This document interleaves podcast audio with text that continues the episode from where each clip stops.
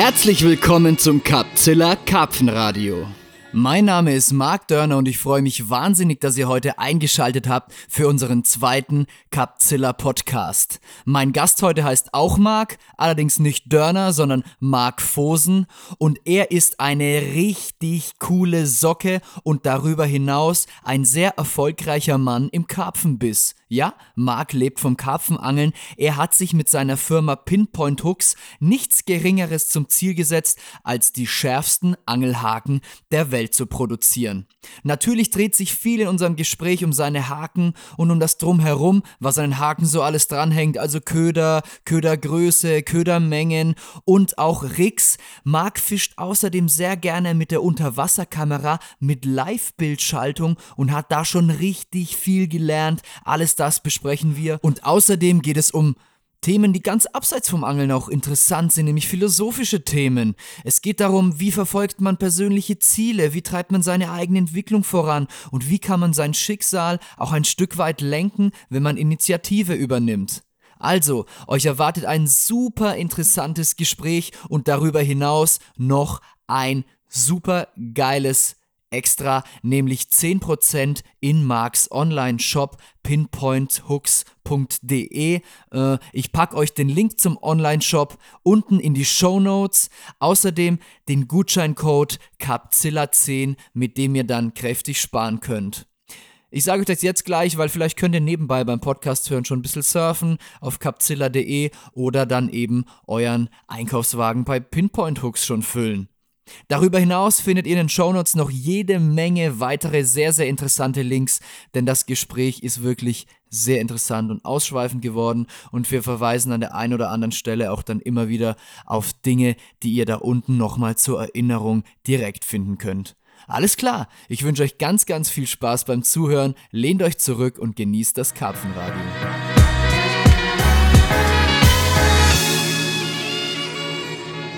Ja, herzlich willkommen zur zweiten Folge des Podcasts unseres Karpfenradios. Vielen, vielen Dank für das viele tolle Feedback für die erste Folge. Echter Wahnsinn, wie viele Leute sich bei uns gemeldet haben, auch über private Nachrichten und natürlich auch unter dem Facebook-Post.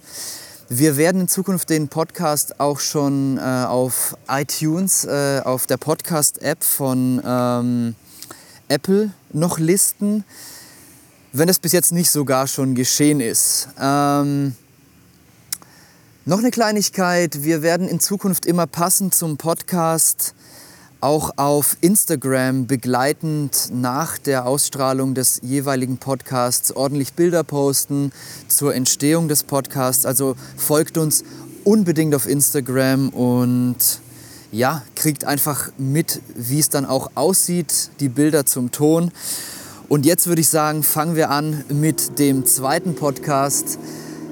Herzlich willkommen zum Karpfenradio nochmal und ich bin super froh, hier einen Gast begrüßen zu dürfen, der elementar dafür ist und eigentlich Entscheider dafür, dass wir den Podcast überhaupt machen. Das ist der Marc Vossen oder Fosen. Wie du magst. wie, wie, wie, würdest du dich vorstellen? Ich finde das lange O sexy. Marc Fosen aber wird es mit zwei O geschrieben? Es wird mit zwei O geschrieben. Es wird mit zwei O geschrieben, deswegen bleiben wir auch bei Mark Fosen. ähm, ich glaube, ich habe mich davon was anderem irritieren lassen, aber da kommen wir gleich noch drauf zurück. ähm, wir gehen die Sache hier strukturiert an, mein Freund. Seit wann? Seit jetzt. Weil es wird mir schon wieder jetzt zu chaotisch. Ähm, okay, wo sind wir? Ich möchte es hier kurz beschreiben und ich möchte es auch für die zukünftigen Podcasts gerne ins Leben rufen ähm, zu beschreiben, in welcher Situation wir uns hier befinden. Und wir befinden uns hier in der besten Situation, die man sich eigentlich wünschen kann, als jemand, der einen Podcast für Angler macht. Wir sitzen am Wasser. An einem schönen, großen Baggersee, schön umwaldet, ruhig gelegen und wir sitzen vor einem Bildschirm. Also wir genießen die Ruhe am See. Es war ein wunderschöner Sonnenaufgang, vor dem wir schon aufgestanden sind, weil wir nämlich eine Kamera versenkt haben. Also ich habe das noch nie gemacht, aber Marc wird uns da gleich mehr dazu erzählen. Und jetzt sitzen wir tatsächlich vor diesem Bildschirm und gucken, wie hier die Rotfedern wie Piranhas über unserem Futter kreisen und ab und zu völlig verschreckt wegschießen, weil ein Hecht vorbeikommt und hoffen, dass sich ein Karpfen über den Platz schiebt. Wir hatten auch schon richtig Glück. Also wir sind hier an einem Gewässer, an dem wir uns schon Chancen ausgemalt haben. Ähm, aber vor allem für heute, für den zweiten Tag. Wir haben uns schon gestern Morgen getroffen. Ich bin also seit 24 Stunden am Wasser. Marc und ich sind jetzt erstmal warm geworden. Und ähm, der Luftdruck war bei 1025 Hektopascal, wenn ich mich, äh, wenn ich richtig gehe, ne? du hast es genauer im Blick. Ich glaube, wir haben auf jeden Fall das Ende der möglichen Skala ausgekratzt. Ähm, also äh, ganz oben auf Anschlag, ich glaube, höher kann man es auch gar nicht mehr messen. Ähm, und haben uns dann eigentlich auch gar keine Chancen für gestern ausgerechnet, haben aber tatsächlich bis heute Morgen schon vier Fische gefangen. Und dabei ist auch eine richtig dicke Bombe für mich abgefallen. Und das ist einfach dieser Fisch, von dem du genau weißt, Alter, du bist hier 500 Kilometer hergeballert.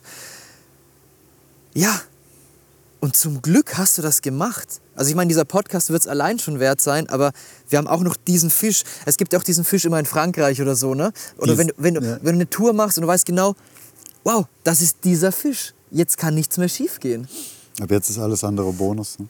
Also, wir befinden uns in der, in der besten Situation, bei bester Laune und möchten auch gar nirgendwo anders sein. Und ich habe keinen lieberen Gesprächspartner jetzt bei mir als Marc Fosen. Und Marc, ich bitte dich jetzt einfach mal, dich kurz vorzustellen für diejenigen, die vielleicht mit dem Begriff Marc Fosen noch nicht so viel anfangen können. Vielleicht kriegen wir dann gleich die Brücke zu dem geschlagen, wie dich die Leute vielleicht besser kennen. Ich wollte gerade sagen, also der Name Marc Fosen ist halt kein Trademark und äh, bin ja in dem Sinne auch kein Szene-Urgestein oder ähnliches, der schon seit Jahren sich da drin bewegt, sondern bin ja eigentlich erst in den letzten vier, fünf Jahren in die Öffentlichkeit getreten, kann man sagen. Ne? Ich, ähm, Aber auch nur so, ja, auch nur, auch jetzt auch nicht als Mark Fosen unbedingt. Nee, ne? ich bin halt der, Hakenheini. Ne? Du bist der Hakenheini. der Typ mit den scharfen Haken. Und was ja auch eigentlich Zeit meines Lebens eine relativ bewusste Entscheidung war, nicht in die Öffentlichkeit zu treten, sondern halt einfach angeln zu gehen. Und äh, durch die Firma Pinpoint Hooks, die ich dann irgendwann gegründet habe, äh, halt auch eine Firma, die aus Angeln entstanden ist. Und äh, wurde es dann irgendwann natürlich zwangsläufig. Du musst den Leuten ja ein Gesicht präsentieren und ähm, ja, versucht trotz alledem eigentlich immer bei mir das Produkt in den Vordergrund zu stellen, nicht meine Person, weil letzten Endes ähm, vermarkte ich halt natürlich auch mein Produkt und nicht mich. Ja, ganz genau. Ähm, beschreib doch mal dein Produkt näher, beziehungsweise um da mal ganz kurz anzuknüpfen, du vermarktest dein Produkt und nicht dich aber für so ein Produkt zur Vermarktung sind ja schon oft Testimonials. Äh, also deswegen möchte ich jetzt hier mal kurz einhaken, ja. weil du eben schon das Schlagwort gesagt hast. Ja. Testimonials sind sehr wichtig. Wir kommen auf das Thema aber dann gleich nochmal ja, zurück. Klar. Beschreib doch erst nochmal kurz, was ist denn eigentlich Pinpoint Hooks? Ich möchte so weit gehen und sogar sagen, dass vielleicht nicht jeder unserer Hörer bis jetzt von Pinpoint Hooks schon gehört hat. Ja, ja, klar. Ähm, ja, gut das Kern, Kernding, einfach um es ganz kurz auf den Punkt zu bringen, bei Pinpoint Hooks geht es um nachgeschliffene Angelhaken. Ja, also, ähm, oder vorgeschliffene. Oder vorgeschliffene. ja, ja, man kann sich jetzt wirklich über die, ähm, über die Definition äh, sollte ich mir vielleicht mal Gedanken machen, falls ich mal einen Podcast mache und was dazu sagen muss. also es ist wirklich hier äh. alles wieder komplett spontan. Also es ist nicht so, dass Marc irgendwie vorher irgendwas weiß, nee. sondern wir sitzen hier und wir reden jetzt einfach drauf los. Hm. Ja, klar. Also bei mir geht es darum, Haken schärfer zu machen, als die Industrie das bis heute kann oder will. Ist ähm, es ein Können oder ist es ein Wollen? Sowohl als auch. Also ich habe da mit Herstellern geredet. Ich war auch in Japan bei großen Firmen und auch bei europäischen Hakenherstellern. Und es ist letzten Endes das, ähm, dass eine, ein Haken ist ein, Pfennigsprodukt, wie eine Büroklammer. Und wenn Haken gemacht werden, dann gibt es immer eine Ausschussquote. Und die darf halt nur in einem Prozentbereich im deutlich, deutlich einstelligen Bereich liegen. Also wir reden von eigentlich unter einem Prozent. Mhm. Ähm, wenn man Haken jetzt auf das Maximum schärfen wollen würde, würde sich zum einen die Produktionsrate absolut drastisch verringern. Mhm. Und auch der Ausschuss, einfach dadurch, dass diese Haken so filigran wären, müsste man neue Maschinen bauen, wo die Haken hinten eben nicht wie bis jetzt zu Tausenden in eine Kiste plumpsen, sondern äh, wo die Haken nachher einzeln aufgefangen würden. Das würde das, den Preis des Produkts halt zum einen enorm erhöhen. Zum Zweiten würde da einfach eine, ein Produkt entstehen, wo eine Ausschussquote von bis zu 50 Prozent wahrscheinlich der Fall wäre, durch nachträgliche Beschädigung. Ja. ja. Und äh, das ist für die Hersteller einfach nicht akzeptabel, weil was wir als Karpfenangler nicht verstehen, ist, dass äh, unsere Haken für, eine, für einen großen Hakenhersteller, für einen von den großen Japanern zum Beispiel, einen Marktanteil auch im, ein, im untereinstelligen Bereich, also wirklich im 1-2-Prozent-Bereich äh, liegen. Was machen die denn vor allem? Meereshaken. Meer? Alles Meer. Meereshaken? Ja, Meereshaken. Da haben wir ja natürlich gar keinen Bezug dazu. Und natürlich ne? einfach, und beim Meereshaken, jetzt reden wir auch nicht vom Angeln mit einer Angel, sondern wir reden von der Langleinenfischerei. Mhm. Und bei Langleinenfischerei, Industrie? Industrie, Thunfisch ah. und so weiter und so fort, da gehen Milliarden von Haken jedes Jahr drauf. Übrigens, wenn ihr euch Thunfisch kauft, um den zu essen, dann könnt ihr am besten zertifizierten Thunfisch kaufen, der mit der Langleine gefangen wurde. Das ist das Beste, was ihr machen könnt. Ihr unterstützt Gamakatsu damit. ihr unterstützt Gamakatsu damit. ja. Und ähm, ihr unterstützt auch den fairen Fang von Fischen damit. Äh, weil Thunfische sind tatsächlich vom Aussterben bedroht. Ja, richtig. Aber wir kommen zurück zu den Haken. Ja, ähm, ja um es nicht zu ausschweifend zu machen, aber eben diese, diese Haken für die Langleinenfischerei dürfen zum Beispiel nicht zu scharf sein.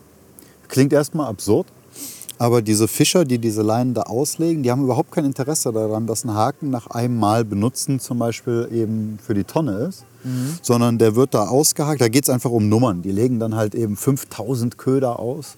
Und wenn da dran halt an, ich weiß nicht, jeden Zehnten einer hängen bleibt oder so, dann ist das alles okay.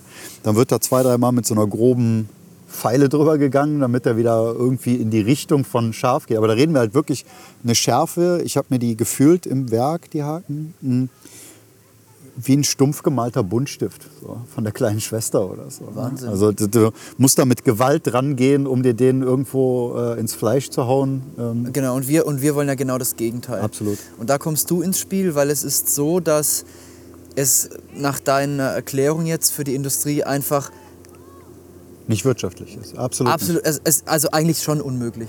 Also es, ja, es geht ja. nicht, dass jetzt eine Firma wie Corda oder Fox oder Nash oder Gamakatsu Haken rausbringt, die äh, so scharf sind wie die Haken, die du verkaufst. Richtig. Weil du die nämlich händisch schärfst. Richtig. Also möglich wäre es natürlich für diese Firmen, wenn sie Aber auf den die Weg müssten finden, sich dann jemand hinsetzen, der das oder, oder zigtausend, ja. die das händisch schärfen. Das und wenn einer am Vortag saufen war, dann würde er alles versauen und dann genau hätten sie diese ist, Ausschussquote ja. und dann am Ende machen sie keinen Genau, Gewinn das ist letzten mehr, ne? Endes das große Problem. Ich stand ja selber schon vor der Entscheidung, ob ich Leuten dieses diesen Prozess, den ich da mache, beibringe.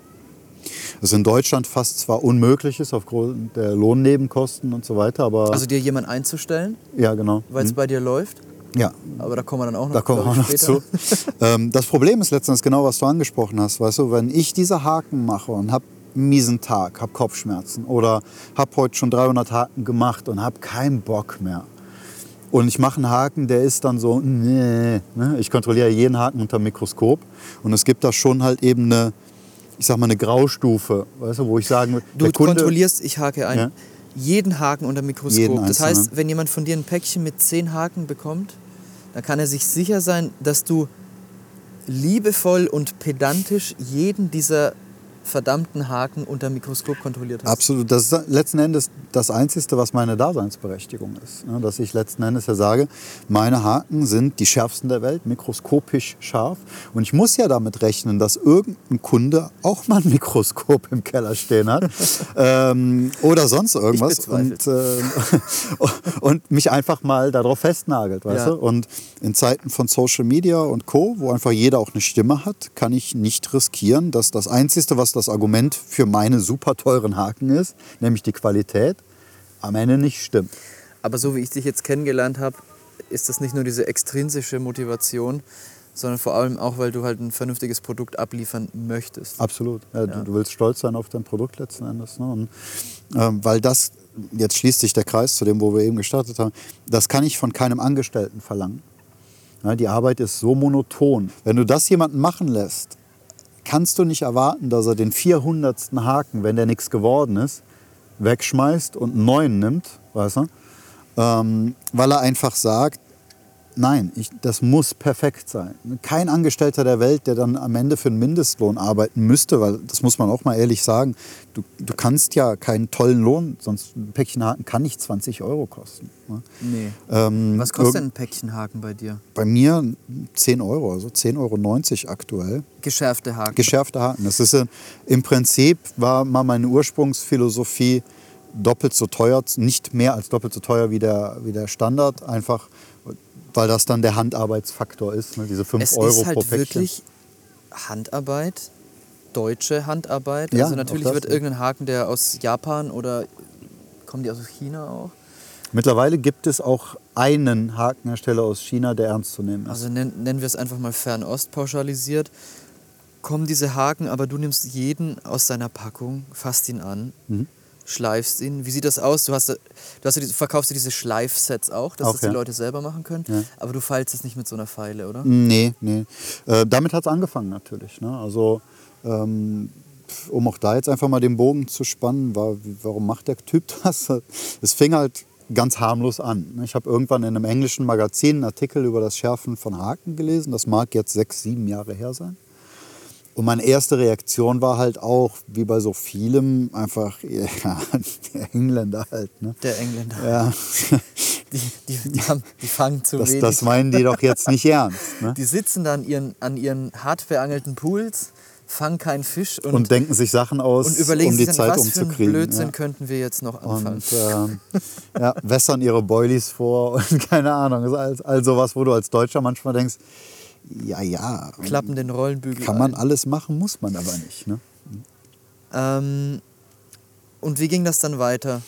Es ging insofern weiter, als dass ähm, ich habe nicht dran geglaubt. So, und dann habe ich bei einem Trip nach England tatsächlich so einen Haken mal in die Finger bekommen. Und es war halt sofort ähm, dieselbe Reaktion, die ich heute bei Kunden von mir auf den Messen sehe, dass sie halt teilweise auch sehr skeptisch an- bei mir an den Stand kommen, haben davon gehört oder es gesehen, gelesen, wie auch immer und sagen, kann ich das mal sehen? Dann gebe ich den Jungs halt einfach immer, sag ich, nimm dir irgendein Päckchen, ne? nimm dir irgendein Päckchen, hol mal einen Haken raus und tipp drauf. Und es ist dann wirklich dieses, du, du fasst halt, du berührst wirklich nur die Spitze und der Haken klebt. ne? Ich nenne das immer kleben. Ähm, und sofort gehen die Augen halt auf. Das ist immer die gleiche Reaktion. Einfach dieses, du kannst es nicht schauspielen, sondern dieses, wow, was ist das denn? Ich muss sagen, ich finde mich da komplett wieder. Du hast mir auch mal so ein paar Häkchen, äh, Päckchen aufgeschwatzt. Ähm, und ich habe den irgendwann am Wasser, ne? Sitze halt da und denkst, so, was habe ich jetzt da wieder alles abgestaubt hier auf der Messe? und dann guckst du da hier die Haken vom Mark. Und ähm, ich konnte es nicht fassen. Also ich wollte einen aus der Packung holen und der, ich weiß, weiß gar nicht wie, der an meinem Finger, der klebte da einfach irgendwie. Und äh, als wär, es fühlte sich an, als wäre er magnetisch. Ja, ja, ganz genau, es klebt. Es klebt. Und wenn man sich jetzt vorstellt, was das mit einem Fisch macht. Ne? Ähm, Und genau, genau das war dieser Denkvorgang, der auch in, ne, es ratterten, wie man so oft sagt, in einer, in einer Sekunde hast du tausend Gedanken. Ne? Und ich fühlte diesen Haken damals und es war sofort, Alter, das Vorteil hier, nein, aber ich muss und ah, äh, ich will das können. Ja. Ne? Und dann habe ich mir aus England damals diese Tools äh, von Jack seinerzeit, die waren damals die einzigen, die sowas gemacht haben, halt mitgenommen. Und habe dann zu Hause angefangen äh, rumzufeilen, ohne Sinn und Verstand halt so ein bisschen. Und am Anfang waren die Ergebnisse halt auch mehr als schlecht. wir hören hier übrigens gerade einen Hubschrauber. Ich hoffe, das äh, Der ist auch genau über uns. stört euch nicht zu sehr. Aber ich würde sagen, wir lassen hier mal vorbeifliegen und stören uns nicht zu sehr daran. Ihr wisst, wie es ist, wenn man draußen ist. Und ich glaube, es ist einfach geil, den Podcast draußen zu machen. Vor allem deswegen, weil ich dann auch mal endlich wieder zum Angeln komme. also wenn das nicht Grund genug ist, oder? Für wahr, für wahr. Und dann hast du quasi äh, von Jack die Tools mitgebracht. Genau. Habe dann zu Hause angefangen mit diesen Pfeilen halt so ein bisschen rumzudoktern.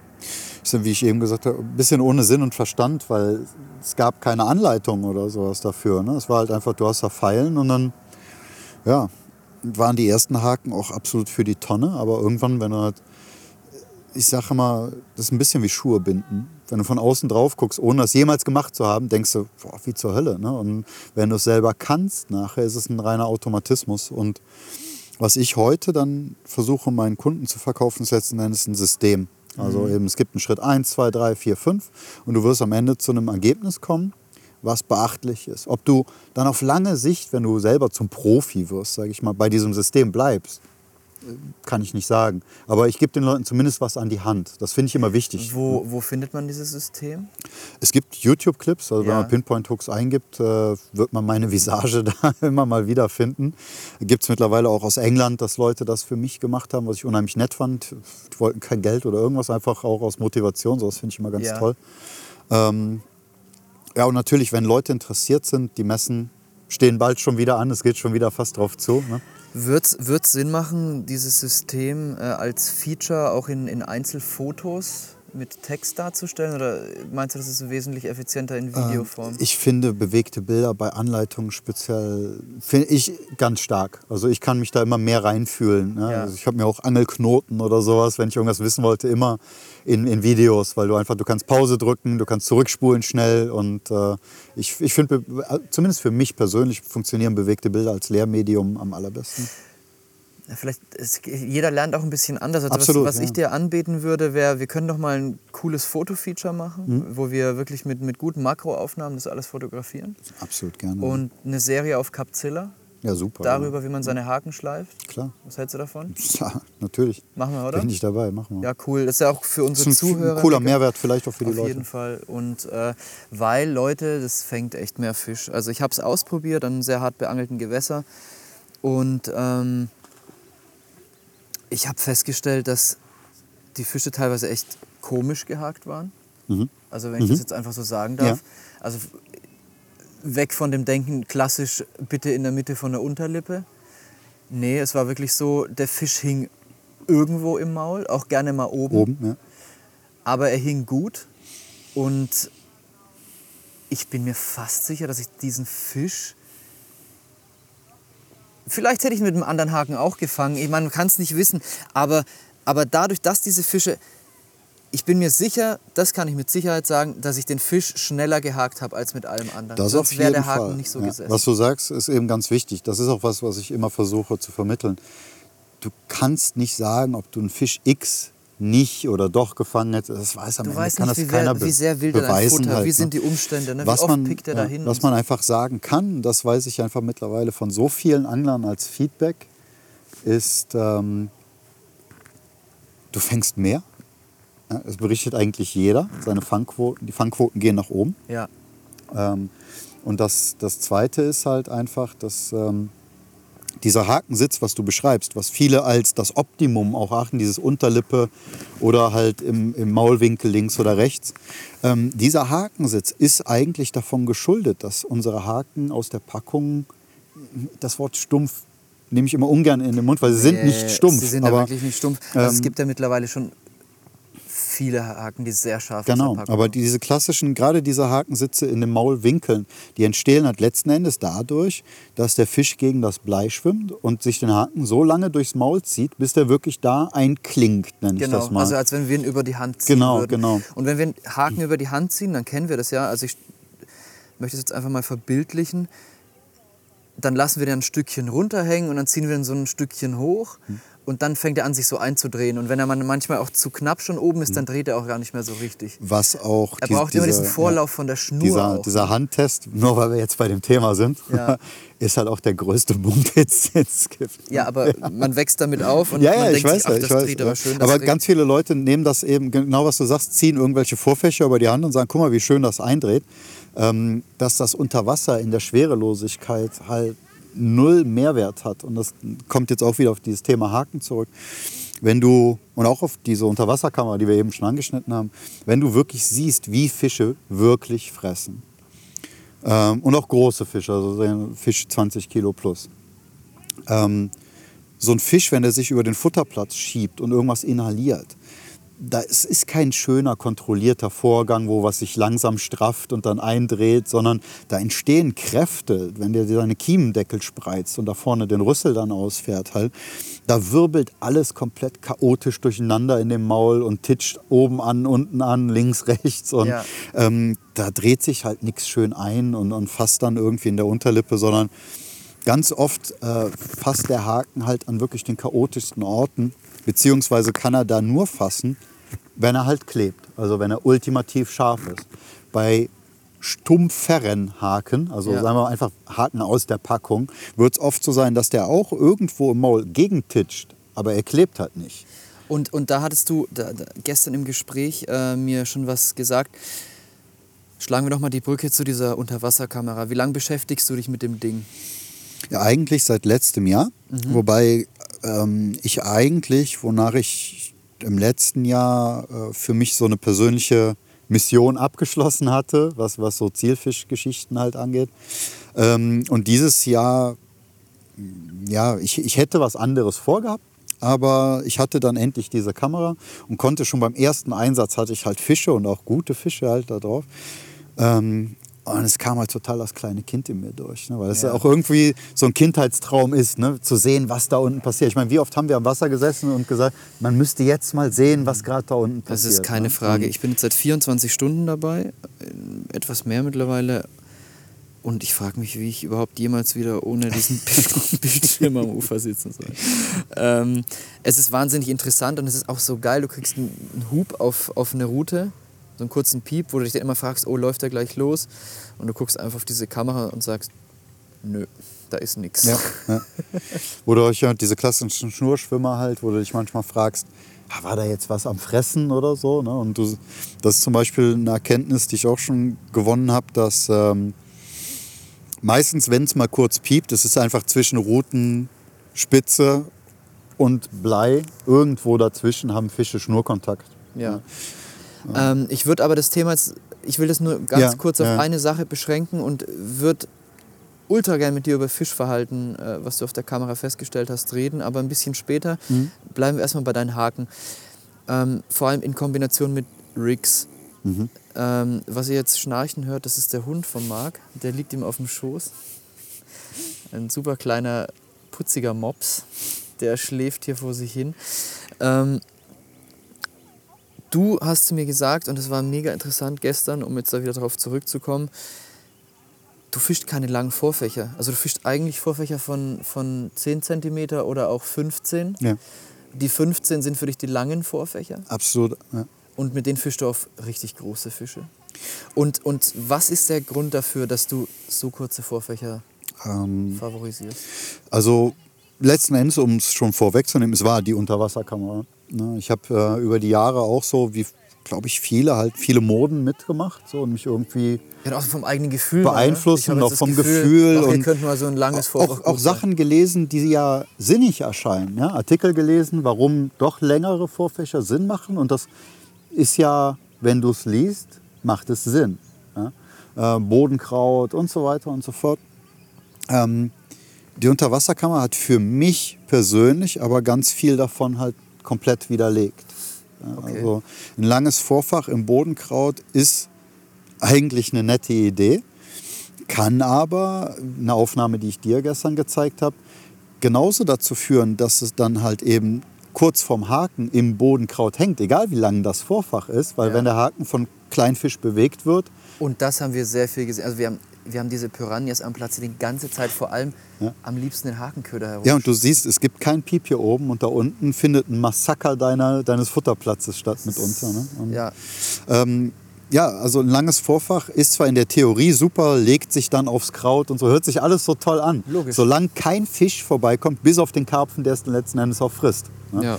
Wenn aber dazwischen Karpfen am Platz waren, die andere Boilies gefressen haben, mit ihrer Schwanzflosse dann dort hantiert haben, und äh, Wirbel erzeugt haben, kann es halt sein, dass äh, der Haken im Kraut fasst und dann kommt später ein Fisch und versucht diesen Hakenköder einzusaugen und kann es einfach nicht, weil der Haken im Kraut hängt. Und ähm, davor schützt letzten Ja. Endes kein langes Vorfach. ja. Ähm, warum dann ein kurzes, werden manche Leute fragen. Ja, eben, weil das wäre das einzige Argument für ein langes Vorfach. Was ich bei kurzen Vorfächern gesehen habe, also ich kann es halt letzten Endes, wenn es hart auf hart kommt, auch beweisen, ist einfach die Fische, die sich nicht haken, und das selbst mit den ultrascharfen Haken, von denen wir gerade geredet haben, sind Fische, die es schaffen, das Vorfach oder den Boilie aufzunehmen, ohne Bleikontakt zu bekommen weil sie zum Beispiel den Boilie, die kommen aus einer Schwimmrichtung, wo sie den Boilie aufnehmen und quasi da mit dem Hakenköder übers Blei wegschweben.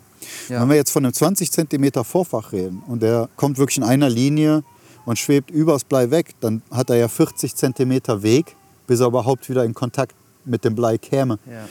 Das sind bei normaler Schwimmgeschwindigkeit äh, über den Daumen gepeilt zwei Sekunden. Ja? Also das heißt, umso länger dein Vorfach ist, Umso und länger hat der Fisch einfach letzten Endes Zeit, das wieder also ein langes Vorfach gibt dem, ja, und da hakt dann halt einfach nichts. Ne? Da hakt manchmal was, aber manchmal ja. halt auch nicht. Und gerade da, wo es halt nicht hakt, hat der Fisch einfach diese zu viel Zeit. Und da kommen wir zurück zu, zu deinen Haken, die mhm. kleben. Mhm. Also die haken dann schon wahrscheinlich eher. Eher, aber selbst die versagen. Weil ich habe die tatsächlich ja, auch mit, ich habe die aber auch mit einem relativ langen Vorfach gefischt, tatsächlich mit weichem geflochtenen ähm, langen Vorfach. Und ich kann mir halt schon vorstellen, dass ein Fisch hat das eingesaugt, das hing, klebte dann irgendwo. Mhm. Und das wird er dann schon spüren, denke ich. Und, ja, und dadurch erschrecken genau. und, und, dann sofort gegen das Blei rennen, weil er wegschießt. Ja, ich habe halt auch schon Aufnahmen jetzt mittlerweile gehabt, wo du siehst, der Fisch inhaliert das, ja. merkt, es ist was faul. Und du siehst, dass er quasi rückwärtige äh, Saugbewegung, also eigentlich Spuckbewegung macht. Du siehst, er will das loswerden, aber weil, ich kann es mir nicht anders erklären, die Hakenspitze eben ganz leicht eingedrungen ist, kriegt er das halt nicht los. Und die nächste Reaktion von so einem Fisch, weil letzten Endes schlau sind die Biester nicht, ist dann Panik, Flucht. Ja. Dann haut er voll gegen das Blei, rammt sich den Haken noch tiefer rein und du kriegst dann den Vollrun. Jetzt gibt es einen Düsenjet. Hier ist was los. ich, ich, hoffe, hier erwartet uns nicht noch mehr. Ich habe ich hab keine Nachrichten gecheckt in den letzten Stunden. Nee, vielleicht manchmal besser. ich lese eigentlich gar nicht, ich gucke sowas gar nicht. Äh, ja, also, ähm, heißt, du fischst diese kurzen Vorfächer deswegen, mhm. weil du möchtest eigentlich einem Fisch so schnell wie möglich Bleikontakt Ganz genau. zuführen. Ja. Also du möchtest den Fisch gegen das Blei laufen lassen. Ganz genau. Und ähm, jetzt würde ich sagen, mir haben schon welche erzählt, dass die Fische beobachtet haben, die von weiter weg Köder ansaugen und deswegen längere Vorfächer angeln. Ja. Was hältst du davon? Ja, ich bin jetzt mal wirklich richtig provokativ und sage, die Leute reden absoluten Quatsch. Weil letzten Endes, also es war mir im Prinzip vorher klar, weil wenn du ein bisschen eben Physik Verständnis hast oder mal einen Staubsauger bedient hast zu Hause. Also ich ähm, habe weder das eine noch das andere. muss ich dir gleich sagen. Ähm, du saugst nichts aus 10 cm an. Ja, und Wasser ist träge. Ja, ähm, da spielt es noch viel mehr eine Rolle. Also wenn ein Fisch frisst, dann ist egal, wie groß der Fisch ist.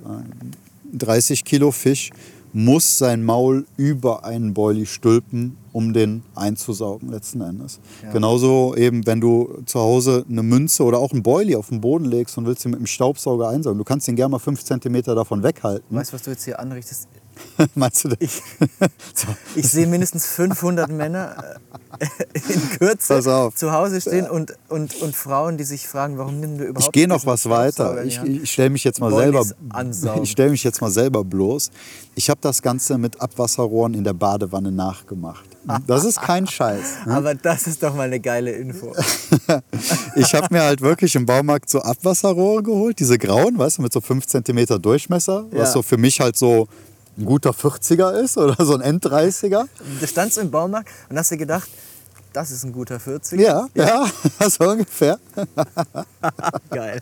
Hab dann zu Hause Montagen, äh, ausbalancierte Köder, Freebies und so weiter in meiner Badewanne versenkt und hab dann hinten an dem Rohr rumgehangen und da rumgesaugt. so ein Idiot. Und du stellst relativ schnell fest, du saugst nichts aus 10 cm Entfernung an. Du musst drüber gehen.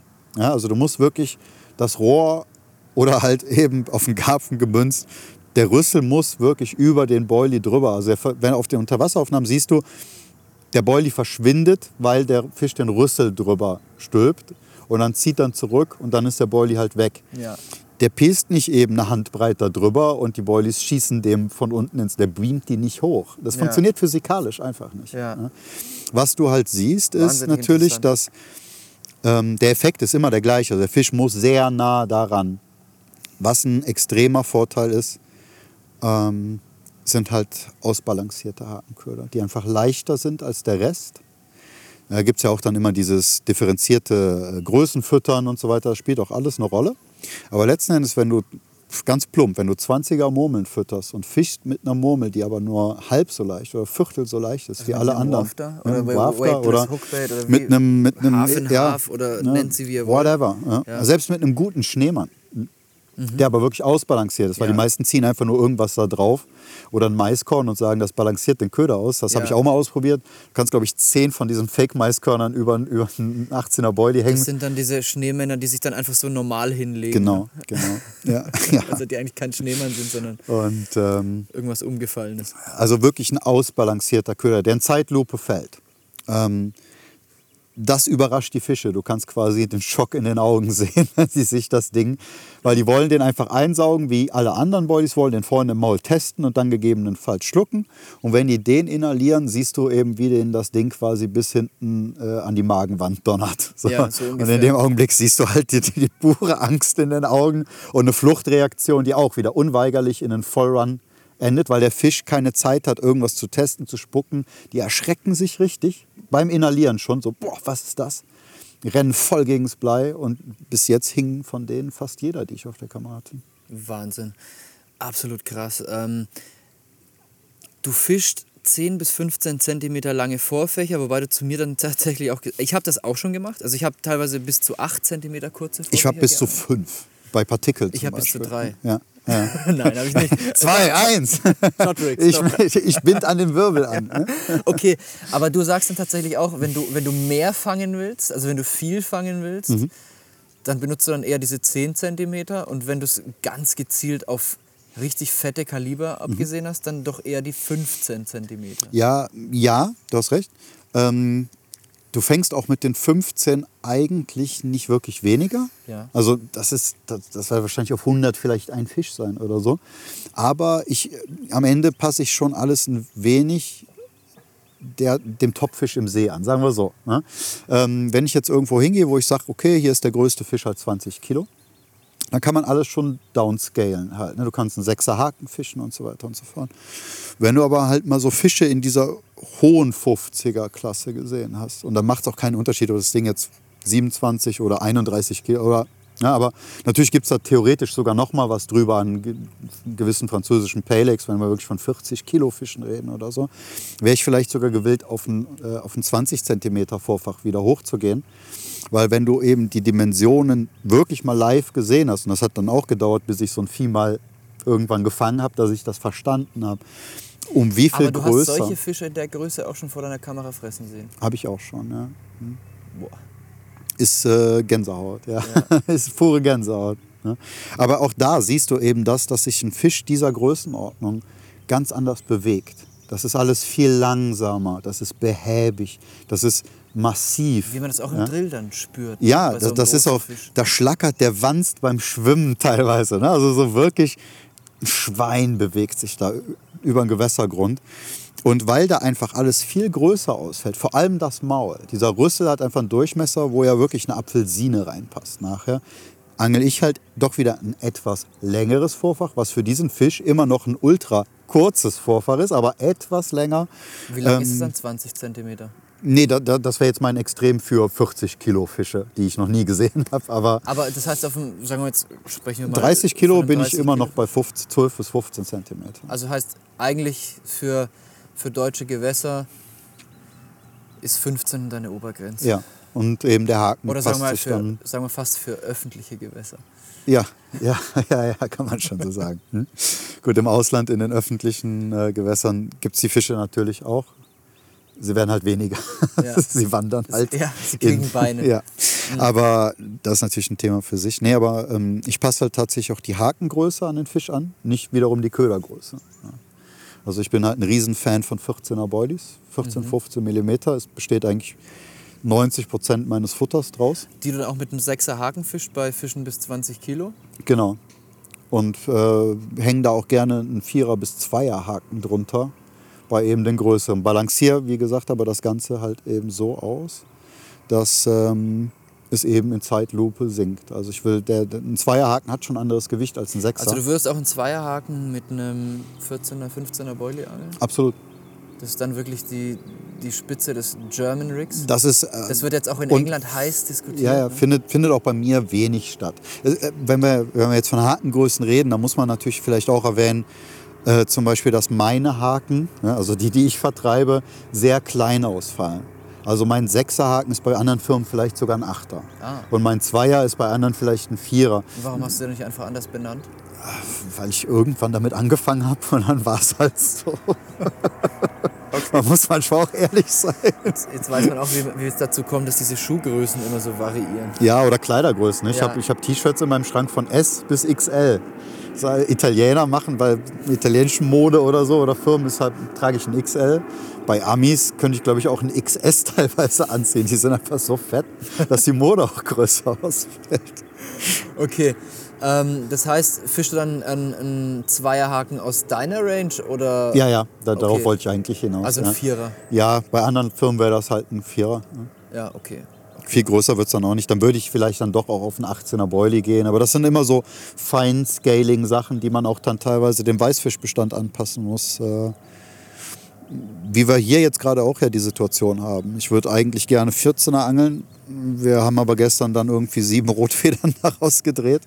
Und dann muss man halt irgendwann auf 18 mm hochgehen, sonst äh, kriegt man keine Ruhe mehr am Ja. Platz. ja, man muss halt reagieren, ganz sicher. Ja. Ähm, aber ich glaube auch, dass in Gewässern, wo du kleine Köder angeln kannst, Mhm. Dass die kleinen Köder einfach viel besser sind. Das ist, ähm, und ich bin da nicht mal mehr wirklich der Prädestinierte, um drüber zu reden, weil ich bin kein Futterguru oder Fressguru und eigentlich alles, was ich Aber jetzt du gleich. bist schon ein Fütterguru. Ich bin interessiert. so. Und was Füttern angeht, ambitioniert. Ja. ähm, aber andere Leute können da mit Sicherheit fundiertere Sachen zu erzählen. Aber für mich ist einfach klar, das zeigt meine Erfahrung, äh, kleineres Futter bringt besseres Fressverhalten, aggressiveres Fressverhalten. Und ich nenne das immer, die Fische vergessen, wo sie sind. Sie kommen halt wirklich in so einen Fressrausch und verlieren Genau das, die Angst. Genau, und, genau, ähm, super. Da, da, ich bin froh, dass du das sagst, du sprichst mir da aus der Seele. Ich habe nämlich da auch ein bisschen mit rum experimentiert, mit kleinem Futter. Und ähm, ich hatte eben auch das Gefühl, also das trifft ja wie der Nagel auf den Kopf. Sie vergessen, wo Mhm. sie sind. Sie sind nur noch so wie in Fressekstase. Ja, ja, möglichst schnell Weil sie so viel kleine Köder einsetzen. Und, und ihr kennt das, füttert, füttert 20 mm Boilies oder 14 mm Boilies, gleiche Kilozahl, habt ihr fast zwei Tüten davon. ja, oder fütter die mal selber im Wurfrohr und du Ja. fängst an 14er zu hassen. Ja. Und, und dann, wenn du dir äh, was auf dem Grund dann auch vorstellst, dementsprechend, du deckst eine viel größere Fläche ab. Das heißt, die, die sind da wirklich nur noch wie Staubsauger Mhm. und, und fegen über den Grund. Ne? Ja, du, du siehst das auch teilweise. Ich Und das werden dadurch unvorsichtig. Absolut, Und nur darum geht es letzten Endes. Ja. Weil ich habe halt auch schon mal Futterplätze mit 30ern gemacht für die Kamera und du siehst dann doch, dass es ein sehr differenziertes Fressverhalten ist. Die Fische visualisieren teilweise den Köder halt aus zwei, drei Metern an, schwimmen den sehr langsam an, nehmen den sehr langsam auf. Und es ist alles einfach ein sehr bewusstes Vorgehen des Fisches als sich, als solches. Ja. Ähm, es, in meinen Augen macht es Fische schwerer zu fangen. Es mag natürlich trotzdem Situationen geben, wo der 30er das beste Vorgehen ist, weil eben Situationen wie massiver Weißfischbestand, Grundeln oder was auch immer, mag jeder für sich selber entscheiden, halt, was dann der Grund ist. Ähm, aber ich habe einfach auf, auf Futterteppichen mit 14er Boilies Fressverhalten gesehen, wo Fische bis zum Kiemendeckel halt im, im Sediment verschwinden und äh, ja, einfach durchflügen. Ne? Ja. Und so ein Fisch ist einfach so einfach zu fangen, weil er blöd wird. Ja. Der testet nicht mehr, der guckt nicht mehr. Ja. Ähm, der flügt wirklich da durch, wie ein Wildschwein halt eben. Und äh, Der gräbt einfach alles um. leichter kann man Fische nicht fangen als so. Ja, das ist eine Wahnsinnsinfo, ich denke auch für ganz, ganz viele Hörer. Ähm, Probiert es mal aus mit den kleinen Ködern. Äh, ich würde gerne trotzdem nochmal, wir kommen nochmal aufs Futter, ist auch so ein wichtiges Thema, was ich mit dir unbedingt noch äh, eingehender besprechen will nachher. Wir kommen jetzt aber nochmal zurück zu deinen Haken, weil wir, wir, wir, wir, wir schleifen fast so ein bisschen ab. Ja, tun wir. äh, schweifen. ähm, pass auf. Ein Thema haken wir noch ganz kurz ab. Ja. Was hältst du von Hakenformen? Mh, überspitzt gesagt, dasselbe wie von Rix. Ähm, die ha wenn der Haken scharf genug ist, ist die Form ganz egal. Ja. Ähm, das ist wirklich überspitzt. Warum verkaufst du dann ja? nicht nur einen Haken? Weil Haken eine sehr persönliche Sache sind. Meiner Meinung nach ist es Weil's- Wumpe. Und du hast mich angeln sehen. Ich greife teilweise in meine Box und solange das ungefähr die Größe ist, die ich will, ist mir die Form total egal. Ja. Und, und du bist wirklich, man muss auch sagen, das machst du nicht, äh, weil du äh, schlampig bist oder faul, sondern du bist schon ein Angler, der sein Angeln sehr gut vorbereitet und äh, die Zeit sehr gut nutzt. Ich- Aber Ja. du bist halt wirklich scheinbar der Überzeugung. Ich bin schon schlampig und faul, aber nicht da, wo es drauf ankommt. Wo ich meine, dass es drauf ankommt, Ja. bin ich unglaublich pedantisch. Ja, Also wirklich teilweise schon paranoid. genau. Und das wollte ich Ähm, damit sagen. Also, du bist ein guter, sehr fokussierter Angler, ähm, aber eindeutig der Meinung, dass die Hakenform nicht so wichtig ist. Nein, nein. Also meine Hakenform ist eigentlich, wird die nur eingeschränkt durch mein, die Wahl meines Vorfachmaterials. Und dass du jetzt verschiedene Hakenformen anbietest, hat vor allem den, äh, den Grund dessen, dass du natürlich verkaufen möchtest. der Markt erfordert das. Und jeder Angler hat so seinen, seinen Liebling, von dem er überzeugt ist, das Schau, ist der beste Haken. Und da muss ja. natürlich alle Geschmäcker abdecken. Ne? Sprechen wir mal wirklich gerade ganz ehrlich. Ja? Wenn ich auch Vorfachmaterialien und Rig-Komponenten verkaufen würde, dann würde ich auch Rigs promogieren. Ja. Ne, dann würde ich sagen, für das Rig brauchst du den Haken und das, den, den Schlauch und, und, und so weiter und so fort. Da ich das nicht tue, und ich rede ja auch nur auf meine Angelei. Es mag ja Leute geben, die fundiert widerlegen können, warum das falsch ist, was ich sage. Ja. Ich gebe ja nur meine Erfahrung wieder. Und in meiner, bei mir ist es so, eben der einzige Grund, warum ich einen anderen Haken wähle. Also es gibt schon Einflüsse. Das eine ist, wenn ich sehr schotterigen Boden habe und Weißfisch, Ja. dann wähle ich schon ganz gerne so eine Whitegape-Form. Oder was Ähm, mit so ein bisschen nach einer, Nach innen gebogenen gebogenen Spitze. Für Jahre was war, auch am war Kanal zum Beispiel ganz genau, geil ist. Für Jahre war mein bleibt. absoluter Lieblingshaken zum Beispiel der Choddy von Korda. Ja, weil ich fisch gerne steife Vorfachmaterialien und der hat ein nach außen gebogenes Öhr, aber auch eine nach innen gebogene Spitze. Ja. Und darum war das für mich der Allround-Haken. Ich habe den aber genauso halt an super soften Material gefischt. Mhm. Weil das nach außen gebogene Öhr pff, spielt eh keine Rolle, macht keinen Unterschied. Und von Schrumpfschlauch und so ein Kram bin ich halt seit Jahren weg. Es in meinen Augen Kirmes ist. Ja. Das mag, wie gesagt, nochmal, das ist meine Meinung. Ne? Das- Du hast jetzt äh, garantiert Leute sitzen, die gerade hören und schreien, aber ich fange super mit Schwung. Ja, aber fängst du halt wirklich mehr? Das frage ich manchmal einfach zu bezweifeln. Und da äh, kann ich auch nur aus dem, was ich sehe, wenn du Kontakt hast zu Leuten, die halt wirklich wesentlich mehr dieses Label Großfischangler tragen dürfen als ich.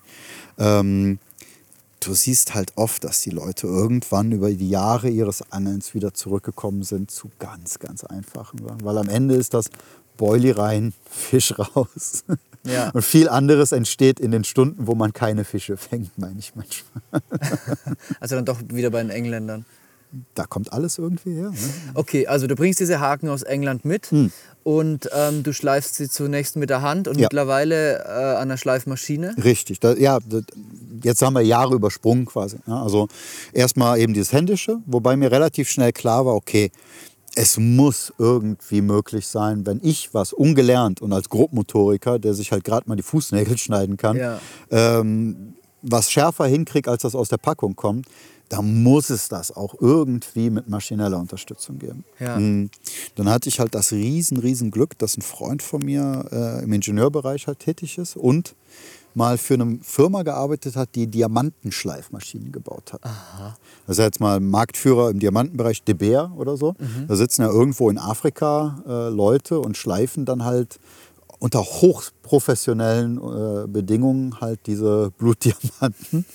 Äh, und äh, ja, davon haben wir uns so ein bisschen inspirieren lassen, weil am Ende musst du unter einer permanenten Vergrößerung arbeiten. Das heißt, du brauchst eine Optik, die das Ganze vergrößert. Du musst super entspannt sitzen. Ja, also es bringt halt nichts, wenn du da wie so ein Affe auf dem Schleifstein hängst und mit krummem Rücken, sondern im Prinzip gucke ich ja nicht mehr auf meine Hände, während ich arbeite, sondern ich sitze da ganz entspannt und gucke halt auf den Monitor, wo ich meine Hände unter Vergrößerung sehe. Und ähm, dann gehe ich noch mal hin und gucke, checke jeden Haken, wenn ich glaube, der ist gut. Ich habe dann ein System, nach dem ich arbeite, wie eben auch schon mal erwähnt, so ein 1, 2, 3, 4, 5 System, eben, wo ich wie so einen Diamantschliff auf so einen Haken anwende. Und dann checke ich jeden Haken halt danach nochmal unter Mikroskop. Weil selbst was eben unter meine Optik hat, glaube ich, eine 30-fache Vergrößerung. Nee, eine 40-fache Vergrößerung scharf aussieht, kann unter Mikroskop noch immer lächerlich wirken. Also Ja. wirklich stumpf vorne. Wow. Und da am Ende, wie gesagt, ist das auch sowas, wo man sich immer wieder selber hinterfragen muss. Ich könnte den rausgeben, den Haken. Ja, der ist auch schon viel schärfer als aus der Packung. Das ist gar keine Frage.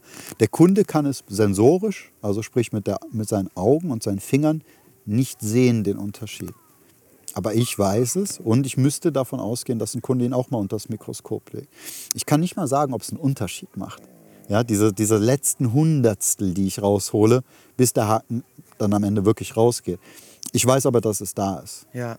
Und ähm, am Ende muss das dann auch erstmal, das ist natürlich auch so ein Weiterdenken im unternehmerischen Sinne, das muss ja dann auch erstmal irgendwer anders so hinkriegen, um sich ebenbürtig nennen zu können. ne? Das bedeutet äh, auf gut Deutsch, du hast ähm, dieses Hakenschleifen auch äh, völlig weiterentwickelt und optimiert. Ja, Weil also, du dich hast, du hast dich halt irgendwo inspirieren lassen bei, beim Diamantschleifen Ja. und hast das dann äh, dir quasi angeeignet. Ja, es war super viel Try and Error. Gar nichts zu tun hattest. Super viel Try and Error. Ich habe dann bin da auch tatsächlich und rückwirkend kann ich nicht sagen, was zur Hölle mich geritten hat. Ähm, aber ich bin für so ein Jahr in eine Manie verfallen. Also wo wir wirklich, ich habe Geld dafür ausgegeben, was in keinem sinnvollen Verhältnis stand teilweise, ähm, weil ich wollte das machen. Weil wir auch gesehen haben, wie, wie massiv das unsere Angelei vorangebracht hat. Also wie viel mehr wir gefangen haben. Und ähm, wenn du dann auch irgendwie Blut leckst und merkst, ah, wir kommen in die richtige Richtung, aber noch immer nicht so ganz und so weiter, dann schmeißt man doch manchmal so die, eigentlich die Vernunft über Bord ne, und macht es aus Prinzip. Ja, und irgendwann waren wir halt so weit, dass wir, ich sag mal, im Vergleich für einen Haken, den ich händisch schleife, brauche ich drei, vier Minuten. Bisher wirklich so ist, dass ich sage, oh, der ist gut. Und mit der Maschine mache ich es halt in unter einer Minute. Und nochmal eben auf ein Niveau, auch das, um es mal gesagt zu haben, weil Kunden das auch oft fragen. Ja, kann ich denn mit der Hand genauso gut schleifen, wie du die auf der Maschine machst? Nein. Absolut nein. Und auf der Maschine kann das erst recht nicht, oder? Wird wahrscheinlich erstmal Finger kosten. Also ich habe natürlich auch alle Finger mal fast abgesäbelt damit und so und angeschliffen und so weiter. Viel Blut geflossen. Ähm, am Ende ähm, muss man ganz ehrlich sein, wenn man händisch schleift, kann man Haken hinkriegen, die natürlich jeden Haken aus der Packung aussehen wie eine alte Nähnadel. Also er fühlt sich nicht scharf an dagegen. Was ich auf der Maschine mache, ist das Ende. Mehr, darüber kommt auch nicht mehr viel. Also wenn du siehst eben unter Mikroskop, ein Haken verliert sich quasi vorne im Nichts. Ne? Äh, schärfer geht's nicht. Aber auch natürlich anfälliger geht's nicht. Ne? Und das ist ja auch sowas, wo man ehrlich sein muss. Aber ähm, Ob es am Ende immer einen Unterschied macht, weißt, du, also diese letzten 10% noch, da kann man auch ganz sicher drüber streiten. Aber am Ende ist es wie mit Boilies, weißt du? Manche Jungs rollen selber und haben auch richtig Spaß daran. Ne, da geht Philosophie rein Ja. und Energie rein und auch Spaß. Und Ja. ich kenne es von mir selber noch teilweise früher mit zwei, drei Jungs getroffen. Das war auch ein geiler Tag dann halt. Ne? Manchmal kommst du aber irgendwann an einen Punkt, wo du sagst, ich habe so wenig Zeit. Und wenn ich Zeit habe, dann will ich halt angeln gehen. Und dann fängst du an, dir deine Boilies rollen zu lassen oder kaufst halt einfach einen guten, fertigen Boilie. Und, da fängst ähnlich gut. fängst ähnlich gut, ähm, vielleicht auch besser, weil du mehr Zeit ins Angeln investierst. Aber worauf ich hinaus will, es gibt kein falsch und kein richtig. Ja. Der eine macht es halt gerne selber und will auch den Skill haben. Ja? Ähm, der andere kauft es halt fertig. Und, und Karpfenangeln, da haben wir gestern schon mal drüber gesprochen, ist so vielschichtig geworden, dass es das Karpfenangeln für mich nicht mehr gibt. Und es gibt auch für mich heutzutage kein falsch und kein richtig mehr beim Karpfenangeln. Okay. Ja, das ist, ist auch so. Jeder hat einen Seine- anderen Fokus, ja. einen anderen Wert. Jeder zieht sich da was anders raus. Und das ist das, was ich auch schon so ganz oft betont habe. Ähm, hey, der eine will nur fette Fische, der andere will nur Abenteuer. Es gibt den Mix aus beiden. Der nächste will gern mit viel Futter angeln, findet das geil. Der nächste will nur Fallen stellen. Der Ja. eine mag gern mit stumpfen Haken angeln, Ja, weil es dann mehr Glücks okay. Glücksspiel ist. Der nächste will sie schleifen. Und, und Ähm, was ich auch ganz wichtig finde, was, was weil, da. Ne? weil wir ja gerne zu diesem elitären neigen halt, ne, äh, ist halt, ähm, wenn irgendein Mann, ich sage jetzt mal Mann, auch Frauen natürlich, aber wenn irgendein Mann, oh shit. war aber schon schon mal, Ah. Gut. ähm, wenn irgendein Mann zum Beispiel selbstständig ist, ja, hat eine Firma mit mehreren Angestellten, hat eine Frau, ein Haus und zwei Kinder und einen Hund, wenn der alle zwei bis drei Wochen mal mit seinem Kumpel an den See fährt und dann ganz bewusst auch an den Platz geht, wo zwei Zelte hinpassen, wo man auch einen Grill aufbauen kann und dann ist ein Kasten Bier dabei und, und nutzt das, um auszuspannen, dann ist dem sein Karpfenangeln genauso viel wert, wie wenn wir Bekloppten irgendwo tausende Kilometer durch die Walachei jetten, äh, unser Bettshare auf einem halb Quadratmeter großen äh, Kiesfleck irgendwo ins Ufer tackern und meinen, uns selbst kasteien zu müssen. Ähm, auf der Suche nach irgendwelchen Big Fish oder sonst irgendwas. Ähm, ich würde ich würd die Sache, ich weiß genau, wo du darauf Ja. hinaus willst, ich würde die Sache sogar noch weiter spinnen und würde sagen, wenn du nur irgendwelchen äh, seien es große Fische oder bestimmte Gewässer oder eine Anzahl von Fischen, wenn du nur solchen Zahlen hinterherläufst Mhm. und damit unzufrieden bist und verbissen und scheiße zu den anderen Ja. und einfach ein Arschloch auf Ja, gut Deutsch ja. gesagt und jemand anders geht dreimal im Jahr angeln und zieht da so viel für sich raus an, an Entspannung, hat Spaß, Mhm. jede Minute, Energie. genießt jede Minute. Genau, dann ist der in meinen Augen Auf jeden Fall besser dran. besser dran. Ja. Also, weil du sagst, du hast ja vorhin gesagt, mehr Wert. Mhm. Das hat auch nicht mehr Wert als, als dieses extreme Angeln. nein, nein, nein. Also ich würde sagen, Angeln hat überhaupt gar keinen Wert. Angeln hat nur den Wert, den du ihm Den du daraus ziehst. Genau. Und ich und wenn, Leute, Und wenn einer ja. glücklich ist, weil er angeln geht, Ja. dann macht er was richtig. Und wenn einer nur verbissen ist und ein Arschloch, Ich- dann tut mir leid, aber dann macht er vielleicht auch irgendwie das Falsche für Ich kenne definitiv Leute, die angeln eigentlich, sie würden das wahrscheinlich selber nie so runterbrechen können, aber als Außenstehender fällt dir das halt oft leichter als für die Leute selber. Für die Angeln mittlerweile, die sind irgendwo in eine Spirale reingerutscht, für die Angeln nur noch Stress und Krieg bedeutet. Ja. Für die geht es nur darum, hast du gehört, was der gemacht hat und wo der hier und der hat angeblich heimlich nachts mit dem Boot gefüttert, was man ja gar nicht darf und es ist alles nur noch negativ. Und dann am besten das aber selbst auch noch machen. Natürlich, das dann meistens auch, weil man dann irgendwie meint, man selber wäre darüber erhaben. Aber solche, so, ne? so, solche Gespräche sind dann oft auch nur die Projektion von, von sich selbst oder von, Ja, ja, auf andere. Ne? Natürlich, es, es, hapert, es hapert eigentlich dann an, auch oft dann persönlich an ganz anderen Dingen. Ja. Aber weil du gerade eben Wertigkeiten, da waren wir auch schon mal so in so einem persönlichen Gespräch, wir zwei, wo ich zu dir gesagt habe, diese Coolness, ja, wie cool manche Leute angeln. Und ich sage auch, ja, Angeln ist cool, Angeln ist halt, oder, nee, wir kamen über dieses Carp Fishing ist Lifestyle, Mhm. wo ich immer schmunzel halt, ne, weil ich einfach sage, Karpfenangeln ist Angeln und Angeln an sich ist ungefähr so cool. Ich glaube, als Beispiel habe ich gesagt, wie sich blau anzumalen und sich Spockohren anzukleben und auf so eine Comic-Con zu gehen. Weißt du? Da lachen die Leute drüber, das Ja. sind Freaks. Ne? Das aber sind, auch das kann ein Lifestyle Fe- sein. Nein, weil, eben, ich will das auch gar nicht werten. Weißt du? Aber über so Leute würden Karpfenangler lachen. Ne? Ja. Was für Mongos. So, ne? Aber was meinst du, wie viele Leute über uns sagen? Was für Mongos? Weißt du? Anstatt irgendwie Freitagabends in die Disco zu gehen oder so, weißt Ja. du? schleppen wir uns in grün angezogen an irgendeinen See, versenken 1000 Euro und übers Jahr gesehen und Genau. ähm, schmeißen dann diese, diese Aber für mich sind dann die Idioten, die mit den getunten Autos in die Disco fahren. Ja. Und am besten noch besoffen zurück. Und am Ende Ähm, ist keiner der Idiot, sondern Genau. Jeder mag Ja. halt was anders, sucht sich was anders, denkt vielleicht auch über das, was er früher, oh Gott, war ich doof, wieso habe ich so viel Zeit mit so einem Schwachsinn verschwendet. Ah, das ist Aber- meine Lebensgeschichte eigentlich. Aber letztendlich muss da jeder sein eigenes Ding machen. Da Ja, und da, da bin ich auch wieder ganz bei dir, dass man einfach irgendwann mal akzeptiert, dass man eigentlich auch nie angekommen ist. Genau. Weil, weißt du, so als ein Beispiel, wir haben das auch schon mal heute drüber gesprochen mit Fotografie. So Moden eben zum Thema, weil ihr das auch im ersten Podcast Ja. hattest. Ne? Jetzt auf einmal sind alle Bilder so dunkel, als wären sie nachts aufgenommen worden oder die Fische so weit weg, dass du manchmal fragst, ob noch ein Fisch da ist. Ja. Ne? Ähm, das sind alles Moden. Und genauso gibt es diese Moden im Karpfenangeln. Dann war es der Single Bank Stick, dann, dann kommt irgendwann wahrscheinlich das Rotpot zurück. Dann Ja. kommt, also, ne, das sind ja alles Moden. Und Oder die Singles. ich habe im Leben so viele Moden mitgenommen und immer gedacht, das ist meine letzte. Jetzt bin ich angekommen. So wird es für immer sein. Das wurde tatsächlich auch Bis ich- psychologisch ja, untersucht. Also, bis ich irgendwann mal angekommen bin, let- letzten Endes, und für mich realisiert habe, dass ich nie ankommen werde, sondern ich werde mich vermutlich immer weiterentwickeln. Und wenn du das genießt, auch dieses Treiben, was deine Angelei angeht, was deinen Musikgeschmack angeht. Weißt du, ich habe früher als, als Teenie in der Schule, ich habe Take-Z gehasst, wie jeder anständige Junge. Ja? Heute laufen diese alten Take-Z-Leder. Ja, das sind die Backstreet Boys. Moment, ne? differenzieren bitte. Ah, ne? Ja, aber wenn, wenn heute fährst du ähm, mit dem Auto auf der Autobahn und Hast es du die auch läuft. gehasst?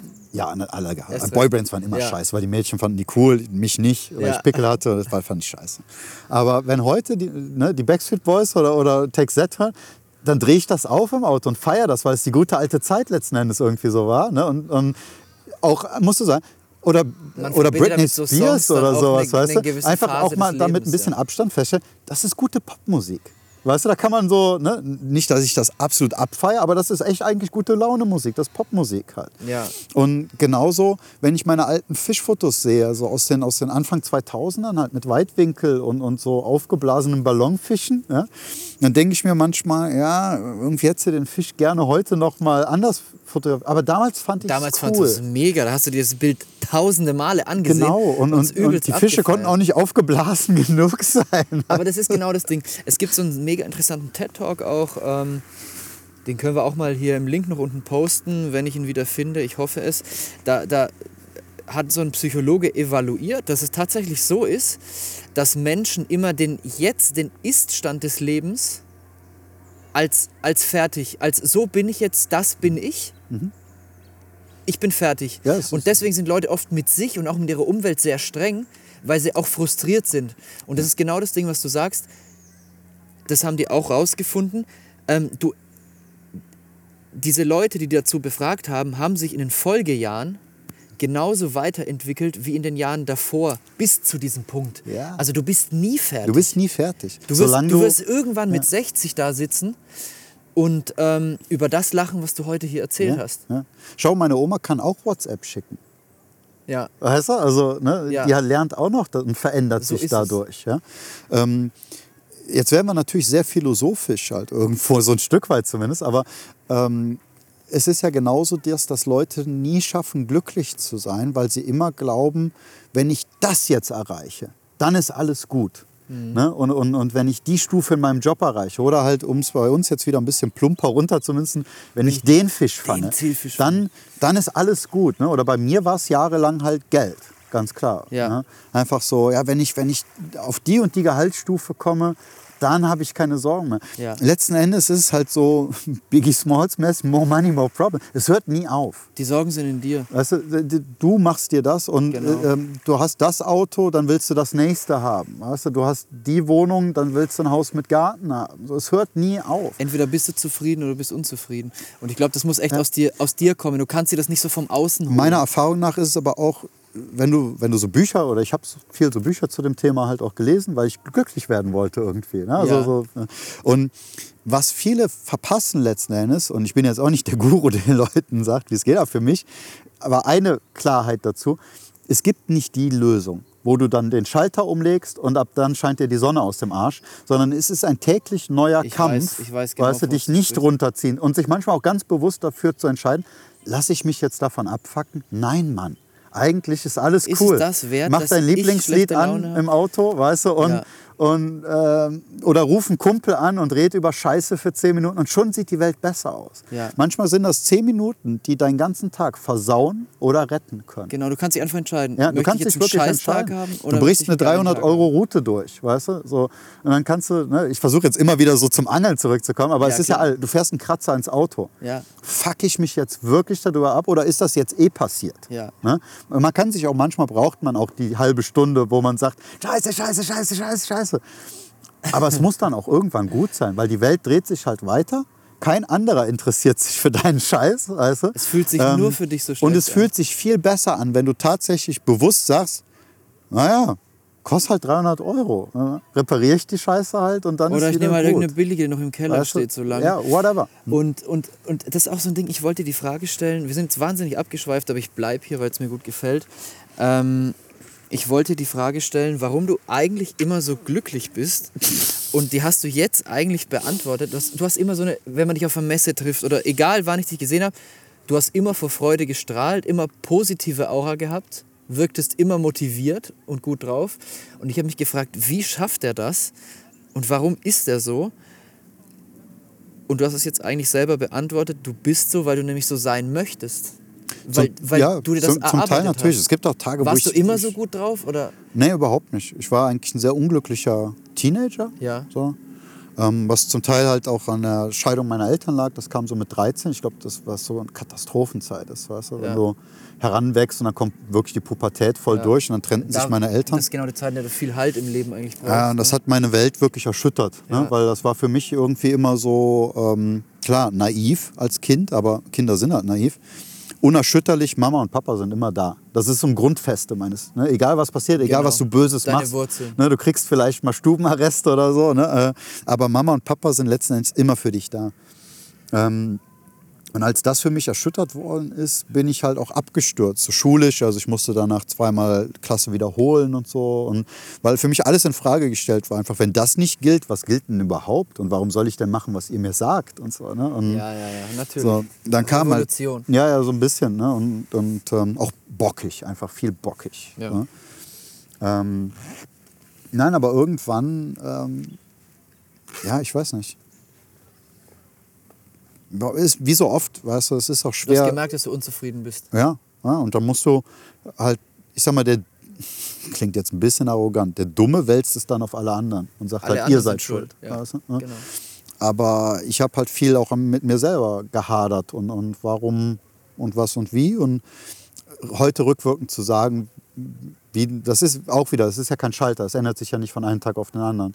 Und auch ich habe manchmal, gerade in dieser Phase mit Pinpoint-Hooks, wo das losging und wo ich mich entschieden habe, das hauptberuflich zu machen, bin ich manchmal nachts aufgewacht und habe Angst gehabt, dass das alles nicht funktioniert. Oder dass das morgen irgendeine große Firma kommt und ein ähnliches Produkt bringt und dann bin Natürlich. ich, bin ich am Arsch. Ne? Ich, ich kann das nachvollziehen. ja, äh, ne, das brauche ich dir nicht zu sagen, aber Schlaflose, es wirkt für ja. die Leute da draußen Manch- immer so, manchmal, wow, der ja, macht ganz das genau. oder dem und fällt weil das auch, in den Schoß. weil auch keiner drüber redet. Weißt du, alle wollen ja immer, alles ist cool und alles Ja. ist super. Und ich glaube halt, vielleicht hören auch gerade Leute zu, die halt vor Entscheidungen stehen oder unglücklich sind auch mit dem, was sie gerade machen oder, oder ich weiß es nicht. Ich habe manchmal, und ich bin jetzt 35, ich habe manchmal Angst wie ein kleines Kind vor Sachen, weil du, weißt du, es ist immer diese Fassade, die jeder vor sich her trägt, wo alles super ist oder du willst ja auch keine Blöße geben. Am besten machst du keinen Fehler, alles ist easy, finanziell passt's, Frau super, weißt du so, ne? Immer. Fische laufen. Klar, wir sind, wir sind erfolgreich, wir sind die Ja, Moneymaker. ja, eben. Ne? Ja. Uns scheint die Sonne aus dem Arsch. Und es ist natürlich auch ein, eine Fassade, die gut verkauft, wenn du Verkäufer bist. Ja. Ähm, Also du kannst dich auch nicht hinstellen und sagen, ich war zwei Monate nicht angeln, weil ich die ganze Zeit im Büro sitze bei Capzilla, was zum Beispiel bei mir der Fakt ist. Ne? Ja, und ich bin, natürlich. ich bin so froh, dass wir jetzt hier am Wasser sitzen und eine geile Zeit haben. Und was viele Leute halt nicht sehen, wie viel Arbeit wirklich hinter den kleinsten Schritten stehen, Mhm. wie man sich absichern muss in alle Richtungen. Äh, heutzutage ist mit dieser vernetzten Welt auch, sind Patente da, ähm, kann ich diesen Spruch auf ein T-Shirt drucken oder verklagt mich da einer? Darf ich diesen Haken überhaupt schleifen? Ähm, es sind diese vielen kleinen Dinge und du hast immer Angst, dass dir da was dazwischen schießen kann. Irgendeine Unachtsamkeit, obwohl du eigentlich was Gutes machen willst. Ähm, und da bist du jetzt einfach hingekommen. Du, du, du warst jemand, der unzufrieden war mit einer Situation. Du hast ja auch über viele Bücher, wie du gesagt hast, dann Wissen geholt. Also du hast dich gebildet, du hast gelernt. ja, Inspiration vor allem. ne? Du, so, eigentlich, du suchst ja immer nach einer einfachen Lösung. Ja, genau. Was ja sehr menschlich ist. Ja. Ja. Die Leute wollen ja immer die einfache Lösung. Die Halt bequeme. das Wunderrick oder sichere Wunderboily, der dann auf einmal die dicken Fische fängt. Genau. Die Pille, die das Leben von einem Tag auf den anderen viel besser macht. Und das wird es am Ende nie geben, diese- sondern es sind halt immer Baby-Steps. Und diese Steps sind Baby-Steps, die immer aus deiner Komfortzone herausgehen. Ne? Immer. Ich glaube, das ist das, Immer. was mit Weiterentwicklung zu tun hat. Ja. Du musst einfach dahin gehen, wo es dir selber wehtut. Da, wo es wehtut, wo du Angst hast. Und wo du hast, wo du Angst ich habe da ja. neulich auch so einen interessanten Podcast zugehört ähm, und da hieß es, das Hirn tastet nach zwei Sachen ab. Ähm, einmal ist es aufwendig Mhm. und zweitens ist es sicher. Und wenn die Kombination heißt, ja, es ist aufwendig und nein, es ist unsicher, dann ist noch evolutionär in unserem Gehirn verankert, dann lass es bleiben. Das ist ja auch nicht verkehrt. Das Problem ist halt natürlich, ähm, dass man leicht anfängt, dieses Muster halt äh, für gegeben zu nehmen. Ne? Und ähm, auch da wieder, weißt du, es werden ja immer nur die Geschichten auch geschrieben von den Leuten, die es geschafft haben. Ja. Ne, also ihr habt was mit Capzilla geschaffen, was noch nie irgendwer vorher gemacht hat. Ich habe da eine Firma quasi aus dem Nichts geschaffen. ähm, was noch keiner vorher gemacht hat. Ja. Keiner redet ja über die Jungs, die mit ihrer, ich sage jetzt einmal ein blödes Beispiel, die 50.000 ihrer erspartes Geld in ihre Bait-Klitsche investiert haben und pleite gegangen sind. Der ihre Geschichte erzählt. Darum Vorsicht an sich ist ja nicht falsch. Man sollte sich schon überlegen, ähm, ob das generell sinnig ist. Aber für mich war halt einfach klar, die schärfsten Haken der Welt dürften sich gut verkaufen. Ja, Meine Angst war, bin ich der richtige Mensch dafür? ja. Ja, und ähm, natürlich auch wird das in Deutschland angenommen, weil ich als Engländer wäre mir das viel leichter gefallen mit Sicherheit. Ne? Aber ich musste halt in einem, meinem Heimatland starten, was halt doch technisch nicht so, nicht, nicht, nicht so versiert ist, sondern nicht diesen Fetisch auf Technik hat im Hype, Angeln, ne, um die halt in. England da ist. Ja, ne? Und ähm, natürlich hatte ich Angst, dass es nicht funktioniert, ne? weil irgendwann muss Kohle kommen, auch wenn du Erspartes hast. Wenn das nach sechs Monaten nicht angefangen hätte zu fruchten, ähm, dann hätte das nicht geklappt. Und ja, A, ich war überzeugt, dass das eigentlich klappen muss. Aber ich war in meinem Leben halt auch schon von ein paar Sachen sehr überzeugt, die mächtig in die Hose gegangen sind. Ne? Ähm, Okay. und, und das hat man natürlich dann auch immer im Hinterkopf. Du hast schon falsche Sachen im Leben gemacht. Du hast Vielleicht aber liegst du trotzdem jetzt auch nicht falsch. ne? unterkriegen lassen. Ne? Und ich glaube, das ist doch auch so ein Schlüssel oder weitermachen. Ja, Und nicht den ja, Kopf ja, in den. Sand stecken. Oh, ich habe eine Sache versaut, jetzt Ganz kann klar. ich nie mehr was Naja, anpacken. aber wie gesagt, was, was ich einfach betonen will, ist dieser Punkt halt, du wirst, wenn du was machst, ja, ähm, und Leute sagen dann, ja, weitermachen und du darfst dich dann halt nicht beeinflussen. Das ist alles schön gut und tendenziell auch richtig, aber es wird die Tage geben, wo du mit schlotternden Knien da sitzt und Zweifel hast. Die Frage ist dann einfach halt eben, knickst du dann ein oder marschierst du halt mit Tunnelblick weiter? Und da ist dann am Ende halt, das kann auch bitter, bitter in die Hose gehen. Und dann werden die Leute sagen, ja, habe ich ja gewusst oder ich habe es ihm ja gesagt. Ne? Ja, Wenn das nachher klappt, dann werden die Leute sagen, ja, an ihm habe ich nie gezweifelt. Ist, ähm, ja, am Ende wird es immer eine persönliche Entscheidung bleiben. Und, und gerade bei sowas Speziellem wie bei dir oder halt bei mir, ich konnte mir auch keinen Rat von irgendwem holen, weil es hat ja noch nie einer vorher gemacht. Ja. Also es gibt, es gibt kein, es gibt kein Was, warum, Muster, und, kein, und um da jetzt wieder den, Referenzen. den Bogen zu spannen, warum ich in den letzten Jahren so gut gelaunt bin, war halt, dass in dieser Szene, wo so viele Leute immer so negativ drüber reden, wie scheiße die ist und dass alle so verkommen sind und so, sind mir so viele tolle Sachen passiert. Ähm, dass mich Leute unterstützt haben, die das niemals hätten machen müssen. Äh, ergo halt zum Beispiel eben du. ähm, ergo äh, dem Menschen, den ich glaube ich am meisten Dank schulde, sind eigentlich zwei Leute. Das ist zum einen der Bernd Hane, der der erste Händler war, der meine Sachen ins Programm genommen hat. Was kennt man auch von. Cockbaits. Ja. Mhm. Äh, ein Köder, den ich auch über all die Jahre gefischt habe. Ich habe da nie Lärm drum gemacht und mache das bis heute nicht. Und Bernd auch nicht. Bernd hat kein Team, kein gar nichts. Aber ähm, wer mich näher kennt, weiß das halt. Ne? Und der andere ist halt dann Christopher Paschmatz. Ja. Ne? Bernd, weil er es eben in seinen Shop aufgenommen hat und mir da extrem geholfen hat. Ich hatte dann einen Referenzladen. Ne?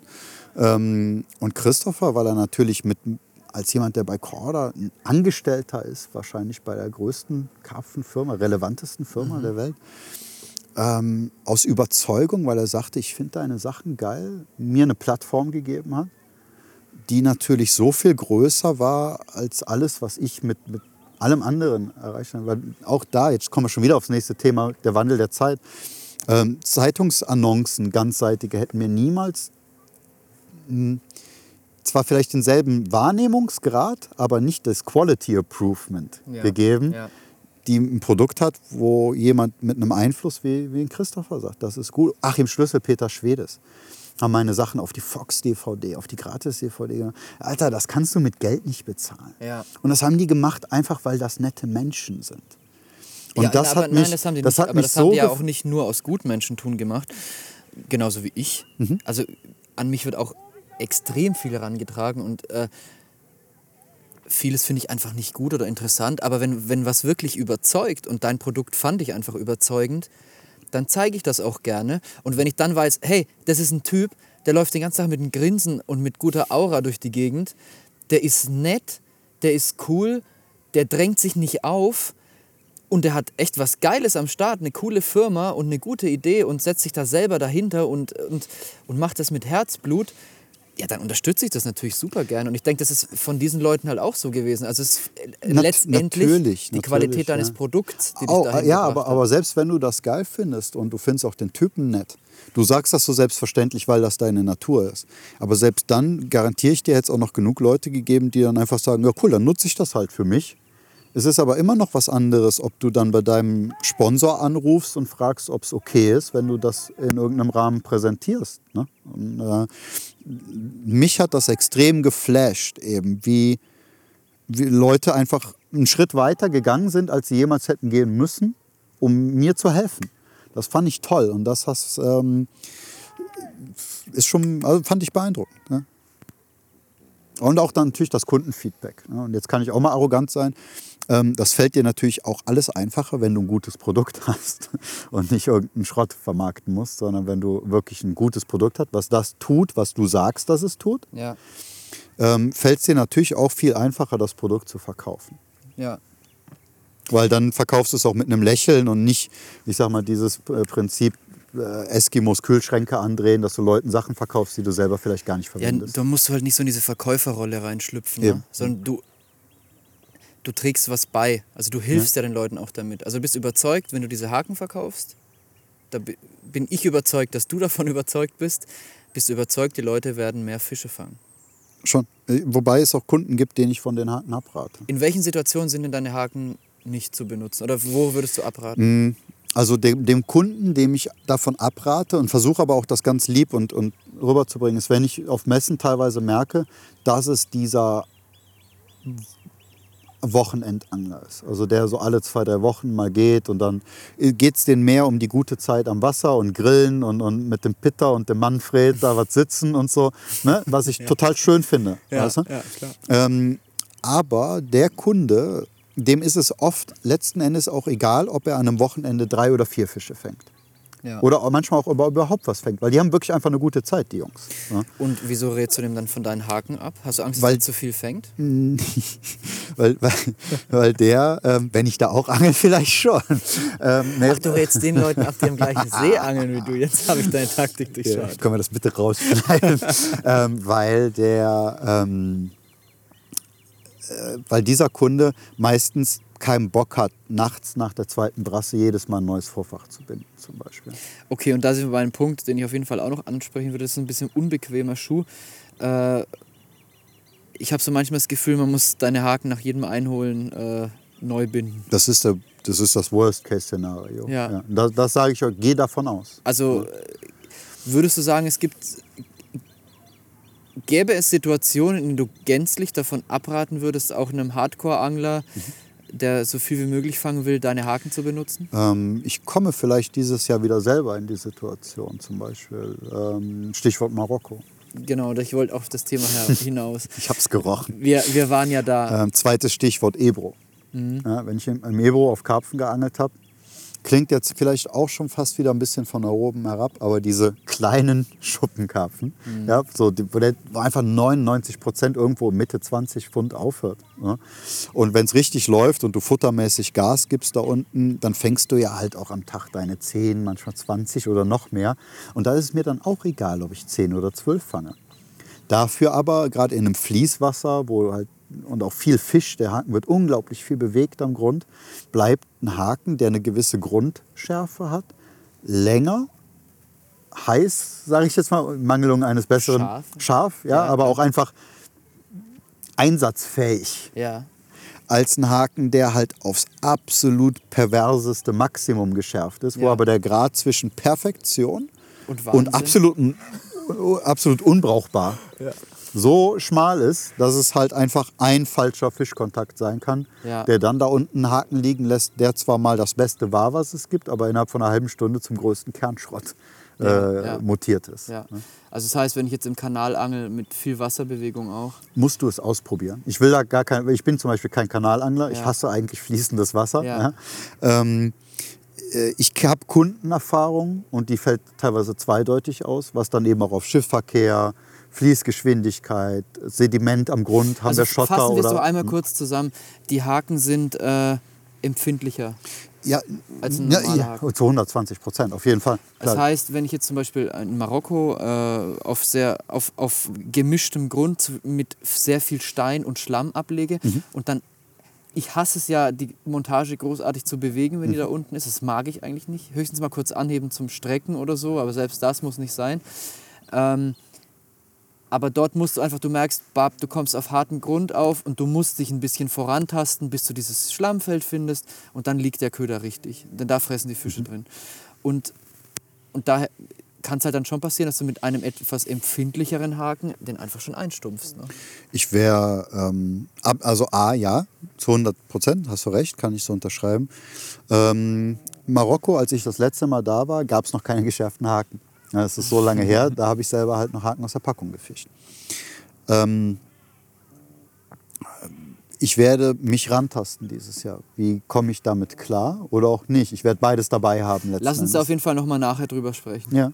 Ob du, ob, welche Haken du letztendlich dort gefischt hast. Ja, das würde mich auch interessieren. Also ich bin gespannt, wie es ausgeht. Aber jetzt mein, was ich mir schon so ausgemalt habe, ist zum Beispiel zu starten, eben um, um richtig abzulegen, auf jeden Fall zum Beispiel mit PVA-Nuggets halt zu fischen, äh, um dieses ein, zweimal Titschen gewährleisten zu können. Solange schwebt der Haken halt oben. Na gut, aber wir haben jetzt zum Beispiel auf 12 Meter gefischt. Ne? Und da bleibt der Nugget meistens auf der Hälfte Also da schon hängen. kannst Ne? du Ja. den Nugget knicken. Gibt es einen geilen Tipp vom Kumpel? Ja? Erdnussflips. Halten länger. Halten Aber lösen sich auch auf? vier, fünf Minuten und dann lösen die sich auf. Ja. Meine Herren, jetzt habt ihr aber hier heute ne, Lebensweisheiten Leute, und für Umme. Angel- Alter Schwede, Ja. hier, Mark Fußen. Schreibe ich dem nächsten Bericht drüber. Erdnussflips. Die Flipskarpfen. Wir sind, wir sind beim Thema, ich will es ganz kurz anschneiden. Ähm, Erdnussflips? Erdnussflips sind lecker und Marokko ist cool. Und wir waren ja auch in Marokko und ich habe dir vorhin einen Rough Cut von den ersten Alter 22 Minuten Schwede. des Films vorgeführt. Ja. Ich fliege erst Ende Oktober. Ne? Ja, Ich fahre vielleicht schon mal vor. Ja? Also, was du mir eben gezeigt hast, ist halt filmerisch. Ähm, wahrscheinlich setzt es einen neuen Maßstab. Und das jetzt ohne Honigschmiererei. Also ich hatte Gänsehaut, als ich es gesehen habe, weil es Oh, von den das- Aufnahmen das her, glaube ich, das Geilste ist, was ich je gesehen habe. Und ich habe den Begriff Natural Geographic, glaube ich, benutzt, weil Ja. es hatte eine Qualität wie eine CNN-Doku. Ne? Ja, Wahnsinn. Freut mich. Absolut Wahnsinn. cool. Und Freut dann halt auch noch Fische. Ne? Aber da will ich jetzt vielleicht noch nicht so weit drauf, aber dann auch noch diese Fische. ne? Ja, die gehören dazu, ne, beim Angelfilm. Ihr werdet es im Kino sehen, Leute. Ich, mich freut Ich habe schon ein paar Leuten jetzt gezeigt. Ich, früher war ich dann nicht so, aber mittlerweile hole ich mir öfter und lieber Feedback. Ähm, früher hatte ich Angst vor Kritik. Ich gebe es ganz offen zu. Ja gut, mit so einem Produkt kann man gerne hausieren gehen, glaube ich. Ja, aber, Ja, aber ich weiß, es, was du meinst. es ja. könnte auch jetzt sein, dass du sagst, äh, ich finde es irgendwie, naja, weiß nicht, kickt mich jetzt nicht so. Ne? Die aber, Berge, die stören total, aber, aber das würde mich trotzdem wahrscheinlich, würde mir mehr helfen, als, als äh, wenn es gerechtfertigt ist. als kein ja. Feedback zu bekommen. Ne? Ähm, deswegen bin ich jetzt natürlich umso froher, dass das Feedback so gut ausfällt. Das finde ich geil. Cool, freut mich mega. Ähm, gut. Wir haben jetzt so ein paar Themen immer so zwischengeschoben. Ich glaube, das geht auch gar nicht anders, wenn man das Gespräch natürlich führen will. Stückchen, Aber ich würde jetzt gerne nochmal abschließend und dann auch echt dieses Pinpoint-Thema äh, mal abhaken. Ähm, du hast dir aufgrund der Inspiration aus England, hast du dir ganz viel äh, selber beigebracht, Mhm. hast wahrscheinlich mit dem Zielmarkt Deutschland vor allem begonnen, diese Haken zu schleifen.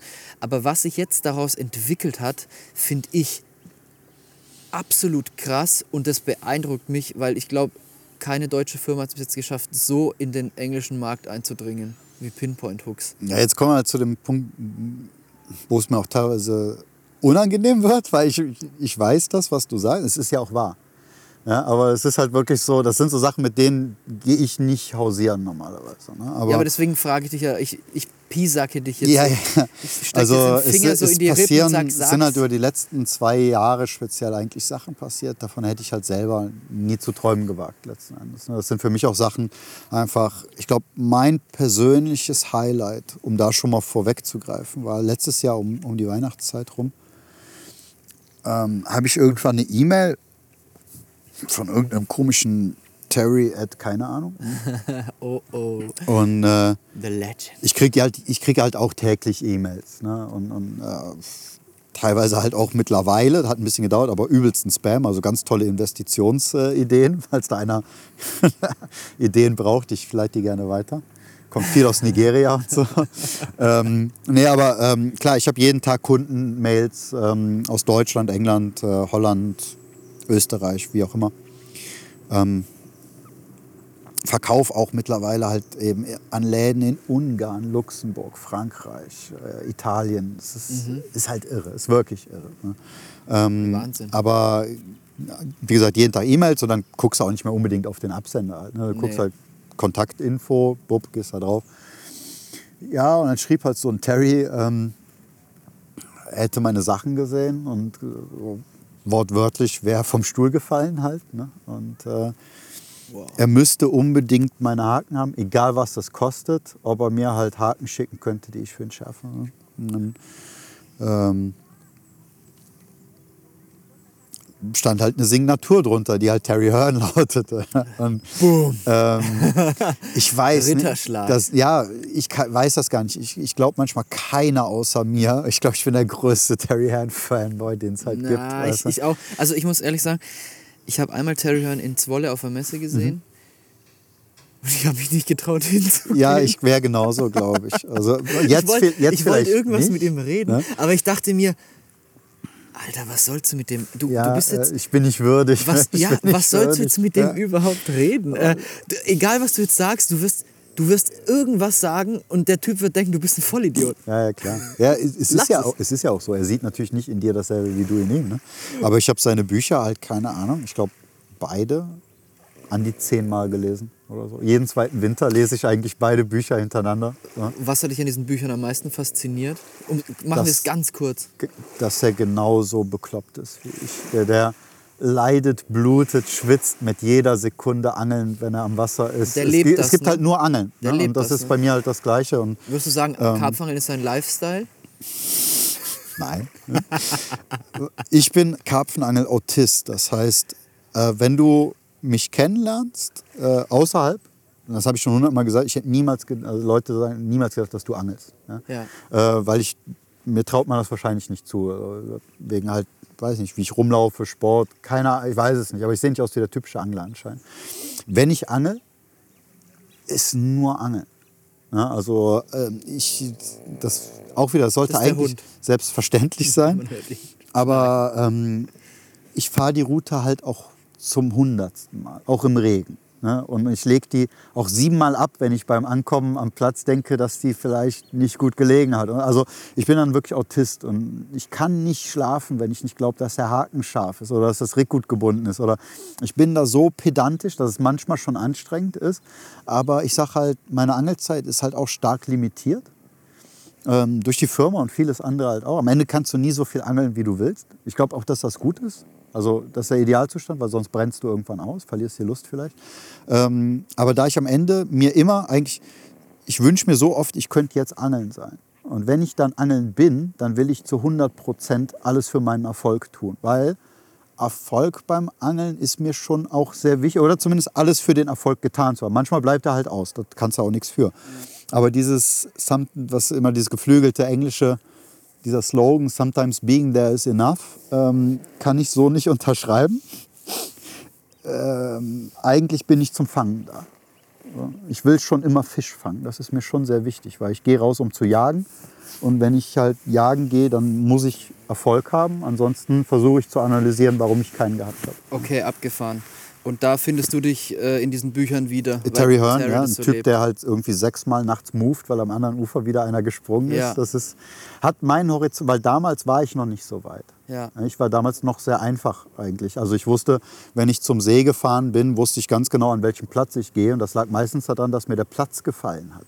Nicht, weil ich gedacht habe, dass das jetzt der beste Platz ist, um Fisch zu fangen. Meistens hat man da halt auch einen Fisch gefangen. Was aber auch daran lag, dass ich damals einfach nur Seen befischt habe, die halt einen sehr guten Bestand hat. Und ne, am Ende hast du irgendwie immer mal was gefangen. Und als ich Terry Hearn gelesen habe, habe ich halt erstmal überhaupt, das hat meinen Horizont eingerissen, dass man so viel mehr dafür tun kann, um immer zu fangen nach Möglichkeit. Ja. Und jetzt hast du dir wirklich was einfallen lassen, was Geiles gemacht. Und jetzt kommt der Typ, zu dem du da so aufschaust und sagt, Alter, ich brauche das.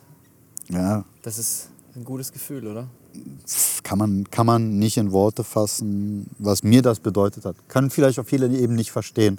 Aber das war halt so, ich musste vom Rechner weggehen, mir einen Kaffee holen, mich wieder hinsetzen halt und hab ihm dann auch wortwörtlich geschrieben, Alter, wenn du, wenn du jetzt nicht einfach durch Zufall Terry Hearn heißt, weil es gibt wahrscheinlich in England auch noch einen zweiten Menschen, der so heißt, ne?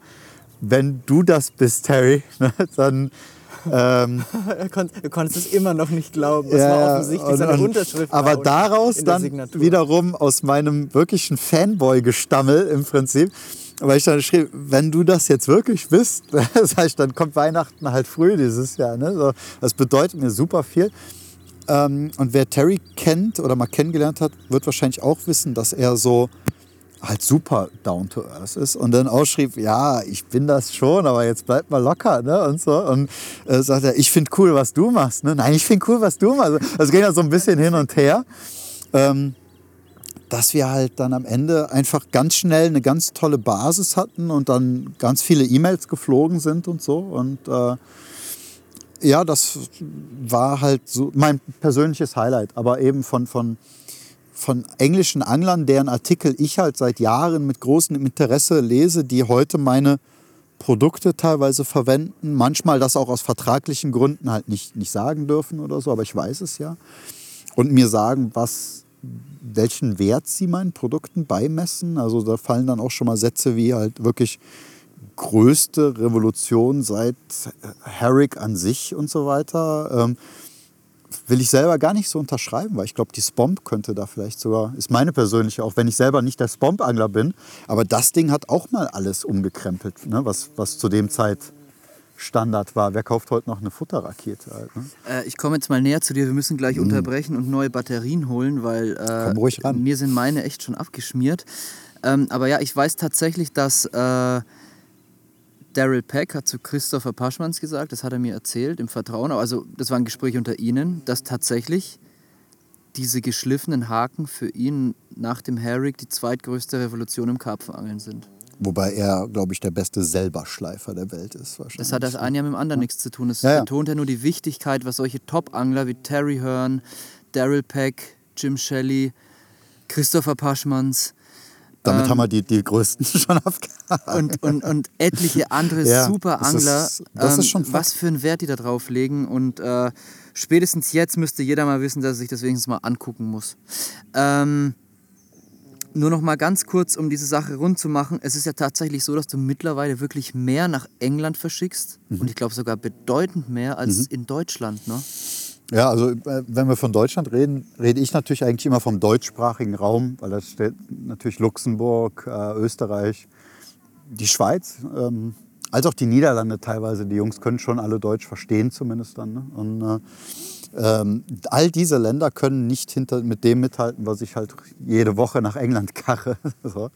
ähm, da sind wir aber auch wieder dabei, dass solche Sachen und so kleine Edges, diese kleinen Vorteile, die äh, man sich versucht zu verschaffen, wenn man auch ähm, gegen andere Angler angelt, im Sinne von Angeldruck. Weil ich glaube, in Deutschland können sich viele gar nicht vorstellen, wie das in England ist. Also das halt an Seen, die ja doch oft wesentlich kleiner sind als unsere deutschen Gewässer, unter der Woche jeder gute Swim besetzt ist. Ja, und ja, die, die Clubs, die diese Seen managen, auch oft Regeln einführen müssen, wie eine 24- oder eine 48-Stunden-Regel wo du de facto nach 48 Stunden vom See verschwinden musst. Also du darfst nicht länger bleiben, um zu gewährleisten, dass jeder mal angeln kann. Und, und ähm, unter solchen Bedingungen, wo halt Karpfen permanent bejagt werden, ähm, können solche Sachen natürlich auch nochmal ähm, der, der ganz andere Vorteil sein. Weil, ähm, ja, ich glaube halt, wenn wir in Deutschland von Angeldruck reden, dann ist das oft einfach eine Floskel, die Leute aufgeschnappt haben. Also wenn irgendwo an 100 Hektar am Wochenende drei Mann setzen und unter der Woche meistens gar keiner, dann ist das halt kein Angeldruck. Ne? Und ähm, auch die Fische wissen oft schon, dass diese super leckeren runden Kugeln gefährlich sind. Aber sie lassen sich doch ganz oft in diesen Fressrausch versetzen, Was, glaube ich, in England manchmal überhaupt nicht mehr der Fall ist. Ja, aber ich, ich sag mal jein. Also ich muss dir ehrlich sagen, ich, ich habe schon an, in Deutschland wirklich auch an Gewässern geangelt, in denen Angeldruck herrscht. Also wo wirklich, du weißt, Ja, der See sitzt voll mit Ja, Fischen und gibt du fängst natürlich. einfach nichts, ähm, weil die Fische zickig sind. Mhm. Äh, das gibt's. Es gibt solche Gewässer mittlerweile, ähnliche Gewässer in Deutschland auch. Also ich, Ich meinte auch eigentlich nur, dass das Gros hab, ja, einfach ja. nicht der Fall ist. Ne? Ähm, aber die Engländer gucken halt deswegen genauer hin, ne? weil sie einfach nicht so viele Chancen bekommen. Jeder sucht nach einem kleinen Vorteil, nach, nach ähm, Aber letztendlich, jetzt sprich doch mal Tacheles, Mhm. äh, wie viel Prozent deiner Sachen verkaufst du nach England? Mhm. gut, das, das wechselt natürlich auch. Ne? Wenn jetzt jemand wie ein James Armstrong äh, hingeht und, und was über meine Produkte postet in England oder ein Jim Shelley fängt halt einen wilden, wie zuletzt in einem, in einem riesen Reservoir fängt der einen 40er, was in, in England natürlich auch immer noch ein Granatenfisch Ja, ist. ja. Und er, glaube ich, jetzt mittlerweile bei seinem 80. englischen 40er ist oder so. Absurde. Englische? Ja, ja. Oh. Aber ist, Lip ist es dann. ja, ja, ein Ja. englische Fund, aber äh, abartig natürlich. Ne? Ähm, das setzt natürlich dann auch immer noch mal Peaks. Ne? Das sind dann so Sachen, wo du auf einmal merkst, okay, das haben jetzt Leute in der Veröffentlichung gelesen und für eine Woche ist richtig Radau im Shop. Ne? Aber im Normalfall sind es etwa 60 Prozent Wow. bis 70 Prozent, die Wow. nach England gehen. Weit Und, mehr als die Hälfte. Ja, dann können natürlich eben noch mal Peaks eintreten, wo du ähm, wo auch mal Deutschland noch mal stärker ist. Ja? Wenn jetzt irgendwer wirklich einen, einen fantastischen Fisch fängt und macht es publik, dass er mit meinen Produkten zu tun hatte zumindest, ja? ähm, dann kann auch das noch mal das Verhältnis zum Beispiel umdrehen für eine, für eine kurze Zeit. Aber generell verkaufe ich mehr nach England als nach Deutschland. Krass. Okay, absolut krass. Ähm, ich würde sagen, wir machen weiter mit dem nächsten Thema. Pinpoint Hooks haben wir jetzt äh, Abgehakt. absolut, Im wahrsten Sinne des Wortes. Schönes Wortspiel. absolut abgehakt. Und das nächste Thema, auf das ich jetzt eigentlich zurückkommen will, ist äh, das Thema Podcasts an sich, weil du bist ja der Mann, der uns dazu bewegt hat, einen Podcast zu machen. Ich bin's schuld. Ne? Du bist in, in, in Wallau, glaube ich, das erste Mal hergekommen. Mit Ja, ich Idee. glaub auch, ja. Und in Zwolle hast du nochmal nachgehakt, was ist jetzt mit der Sache? Und, ähm, und ich hatte überhaupt gar keinen Bezug zu dem Thema Podcasts. Also ich wusste zwar, es gibt Podcasts, aber ich hatte eigentlich keine so richtige Ahnung, was das eigentlich ist. Mhm. Und ich glaube, da müssen wir jetzt wieder deinen Pinpoint erwähnen. Beim Hakenschleifen hörst du auch viele Podcasts. Ja, da kommt oder? das eigentlich her. Ja. Also bei mir war es damals so, ähm, ein Freund hat mich auf meinen ersten Podcast aufmerksam gemacht. Er hat gesagt, hör dir das mal an. Super cool. Mhm. Ähm, war seinerzeit die, äh, ein Podcast, der nennt sich Joe Rogan Experience. Ähm, ist ein Typ, ein Amerikaner, Joe Rogan. Ist auch, glaube ich, weltweit unter den Top 3 oder so Podcasts, immer eigentlich. Ähm, Worum es da jetzt geht, spielt im Prinzip keine Rolle. Aber ist sehr unterhaltsam. Also ist eigentlich ein Typ wie du und ich, kann man mehr oder weniger sagen. Ja. Ähm, hat in Amerika schon einen gewissen Bekanntheitsgrad. Ähm, lädt sich aber halt Leute ein vom, ich sag jetzt mal, vom Kernphysiker bis zum Kopfgeldjäger Wahnsinn. und befragt die halt, will einfach die Leute, ne, äh, geht auch sehr naiv oft da einfach ran, weißt du, will Ja. einfach diese also ohne, Lebensgeschichte. ohne Vorahnung. Ja, manchmal recherchiert er schon, um halt Ja. einfach Quali ne, eine gewisse Qualität ins Gespräch zu bringen. Und Ja. auch einfach, wenn du manche Leute hast, die sich ja dann auch dafür Zeit nehmen, ist ja teilweise auch eine Wertschätzung einfach, um in deren Feld zu wissen, was haben die schon gemacht oder so, Ja. um dann auch die Geschichte besser aufarbeiten zu können. Aber Aber er ist kein Fachmann. Nein, also, nie- es ist, wir sind ja fast nie. zwei Fachmänner, kann man so auf sagen. unserem Gebiet mit Genau, Sicherheit, also ja, wir sitzen hier, können jetzt Grad. diskutieren, aber er holt sich da echt neues Wissen. Was krass. ihn interessiert Ja. halt einfach. Ne? Wow. Ähm, und das höre ich mir tatsächlich auch selber an. Es ist nicht jeder Podcast für mich Das super auf Englisch. ultimativ. Bist du so stark in genau. Englisch? Ja.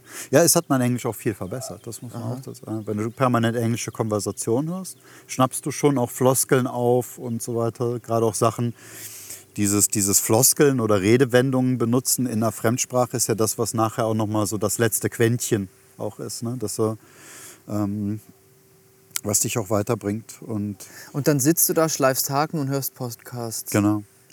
Und Die was, Zeit verfliegt halt, ne? weil du einfach im Gespräch lauschst. Ne? was, äh, was zeichnet für dich dieses Medium Podcast als solches aus? Die Flexibilität des Konsums. Also ein Film, egal wie toll jetzt ein Film ist, den zum Beispiel ihr produziert, ähm, das ist Pro und Contra, muss man auch direkt vorsagen. ich muss, um das Medium Film zu konsumieren, ich muss mich hinsetzen, muss mir zwei Stunden Zeit nehmen und gucke dann nur diesen Film. Ähm, wie gesagt, das ist Pro und Contra. Ich mag deshalb den Film nicht weniger, weil ich zelebriere das auch gerne dann eben. Ja? Ähm, aber das ist auch der, zum Beispiel der Grund, warum eure Kinotour für mich immer Pflicht ist, weil man Kino ist für mich auch einfach unabhängig von Angelfilmen was, was ich liebe, weil ich zelebriere damit diesen Film. Dieses ganze Ja. Setting vom Popcorn angefangen. Ja, Popcorn ist so Ähm, wichtig. Ähm, Ne? Es gab ein Kino, das hatte kein Popcorn. habe ich gefragt, habt ihr, äh, ich wollte ein Kino buchen Mhm. und sagte zu den, ja, Popcorn, und so können die Leute ja bei euch dann vorne kaufen. Nee, wir haben kein Popcorn, wir sind Kunstkino. Ja, Dann genau. sagte ich, was hat das eine mit dem anderen zu tun? Ja, dann sitzen die Leute immer und schmatzen und so. Und dann habe ich das Kino nicht gebucht, ja, weil ja. es war für mich ein Kino ohne Popcorn ist Definitiv für mich kein Leute, die Kino. sich selber zu ernst nehmen. Ja. Ne? Aber ähm, Aber komm zurück zu deinem Punkt. Zelebrieren. ja, zelebrieren und, und einen Podcast konsumiere ich teilweise beim Einkaufen, beim Sport, beim, beim, beim Autofahren, ja, bei den modernen Autos heutzutage. Also wenn ich zum Beispiel einen Podcast höre über meinen Kopfhörer und muss irgendwo hinsteige mein Auto ein, dann läuft das Ding an derselben Stelle über mein Autoradio weiter. Ja, Das ist geil. ne? Ja. Also ich höre auch viele Hörbücher zum Beispiel. Ich habe so ein Audible-Abo, lade mir halt so Fantasy-Geschichten oder Krimis runter.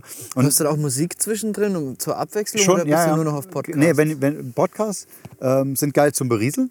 Ja. Wenn ich auch manchmal müde bin, dann habe ich so meine Top 50 Songs, die mich gut draufbringen und Ja. dann baller ich die für eine Stunde durch oder zwei. Ja. Ähm, und dann bin ich auch wieder da. Aber halt äh, Podcasts, was das macht, ist einfach, dass du auf eine seichte Weise halt einfach wie ein stiller Zuhörer in einem Gespräch zuhörst ne? Und du lässt dich berieseln.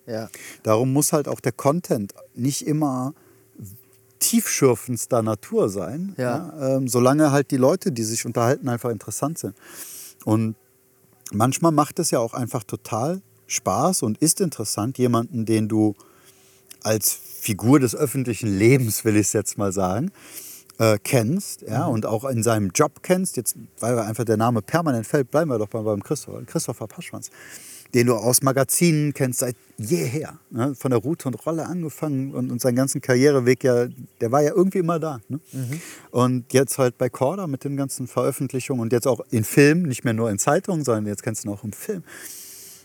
Aber wie ist dem sein Alltag denn? Ne? Ja. Oder man, und es kann halt auch einfach total interessant sein, wenn der dir erzählt, halt, wie sich sein Leben durch sein Kind verändert hat. Oder dass er gerade auf der Suche nach dem perfekten Kindergartenplatz ist. Oder also, weißt du, so, so banale Sachen, aber Ja, die dir ja. den Menschen näher bringen und dich am Ende halt dieses Bild von die, die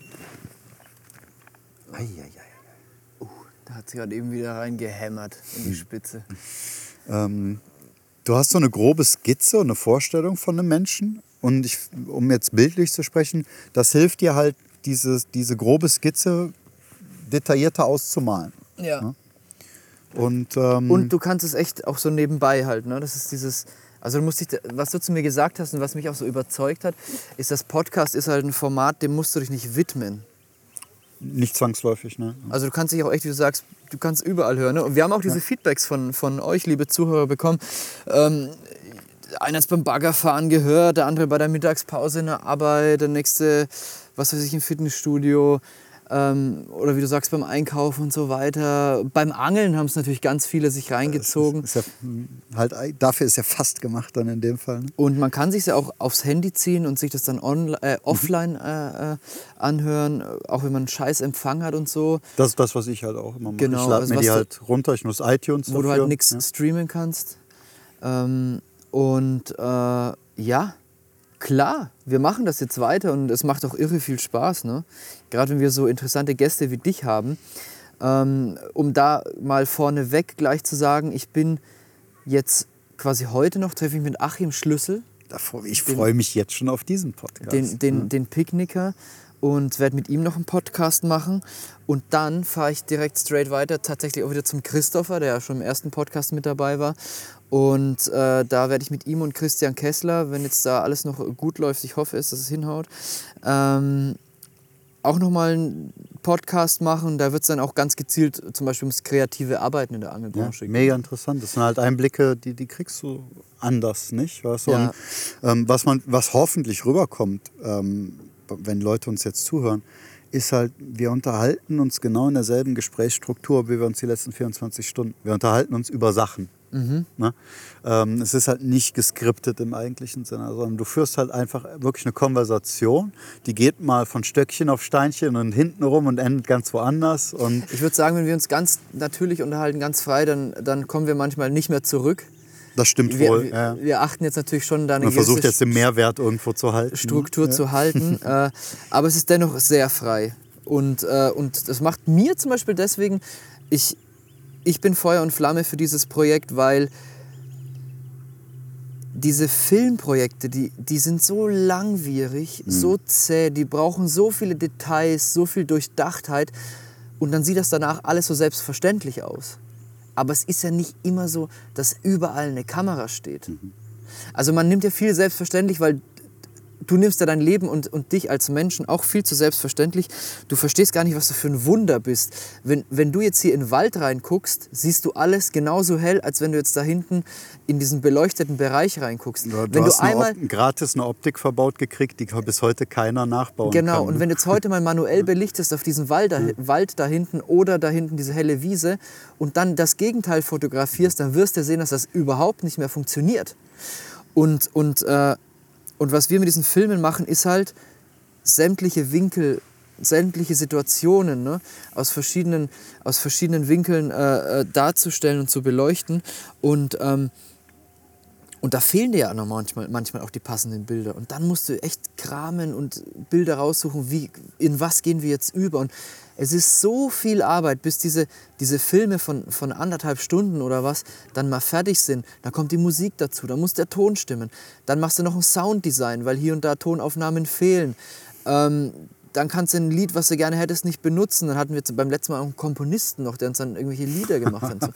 also ich habe auch einen Vlog dazu gemacht, der wird im Herbst kommen. Ich habe es nämlich letztes Jahr neben der Filmarbeit nicht geschafft, das noch zu schneiden. Aber diesen Herbst kommt nochmal zum Tutorial, was wir letzten Winter rausgebracht haben. Mhm. Bis dato und noch bis jetzt definitiv die DVD, in der wir am meisten Arbeit reingesteckt haben.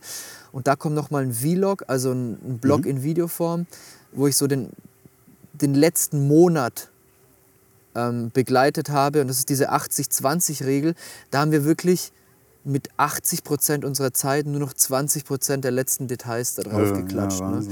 Und äh, von einem Studio ins nächste und Sound mischen und Sound kreieren. Und ich will noch nicht zu viel verraten. Es ist zwischendurch ein bisschen Angeln dabei. Das wird ganz geil. Das erwartet euch diesen Herbst auf jeden Fall noch auf YouTube.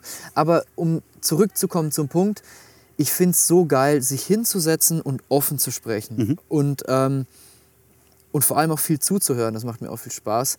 Äh, und dann mit so inspirierenden Leuten wie dir halt so Sachen zu machen. Ne? Und ich hoffe auch, dass es bei ganz vielen Zuhörern, ich hätte fast Zuschauer gesagt, äh, ich hoffe, sie sind beides, ähm, ankommt, dass dass die sich aus diesem Gespräch, nicht jeder Teil des Gesprächs wird jeden vollkommen interessieren. Stimmt nicht. Aber ähm, ich hoffe, dass für jeden Teile dabei sind, wo sie sich einfach was rausziehen für sich, hm. sei es für ihre Angelei, ah, du, sei es für ihren Lebensweg. Ja, am Ende ist das das da Ideal, aber fühlen. ist es auch nicht schlimm, wenn, wenn, wenn das Ding weiter bestehen wird. Und da bin ich überzeugt von, weil ich bin überzeugt davon, dass es ankommt. Das war ja damals eigentlich das, warum ich auf dich zugetreten bin. Ne? Ähm, es ist auch nicht schlimm, wenn Leute sich das Ding jetzt anhören und sagen, boah, mit dem Fosen könnte ich gar nichts anfangen.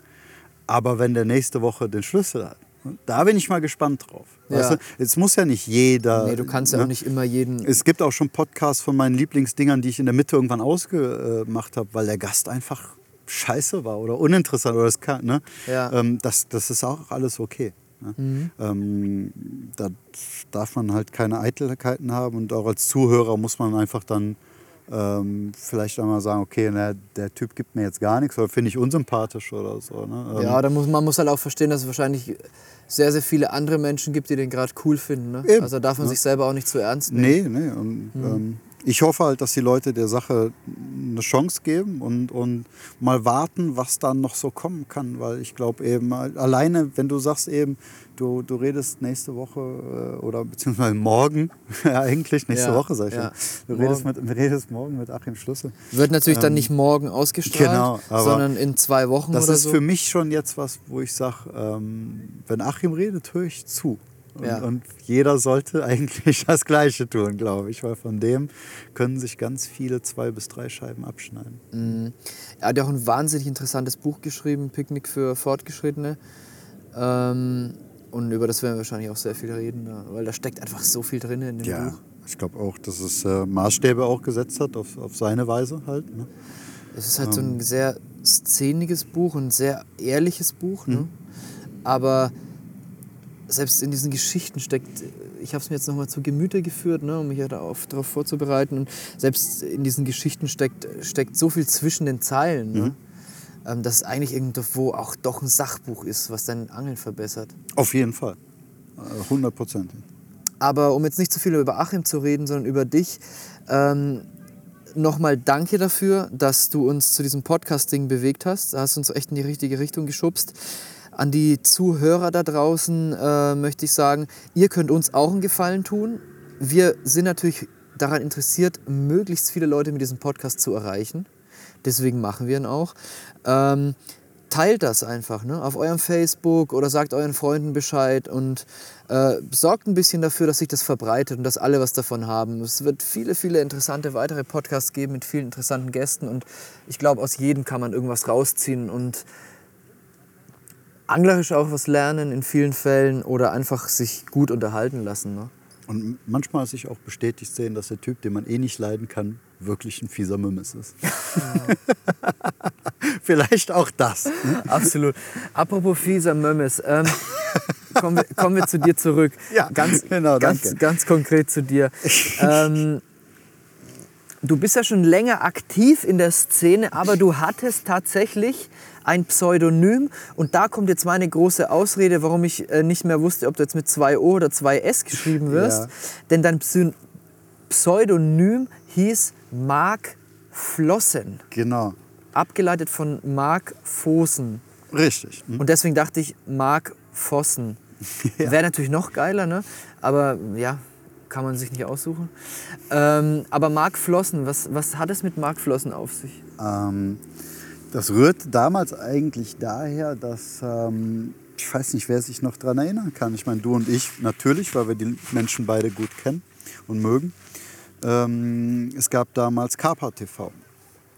Und Kapa TV machten ja seinerzeit Björn und Thomas eben und ähm, haben super viel Liebe und Arbeit eben in dieses äh, Projekt damals gesteckt. Und es war so zeitweisend und qualitativ einfach so weit seiner Zeit voraus, noch vor Ja. gratis DVDs und so weiter in der Qualität, die heute noch bestehen würde. Absolut, sofort und jederzeit.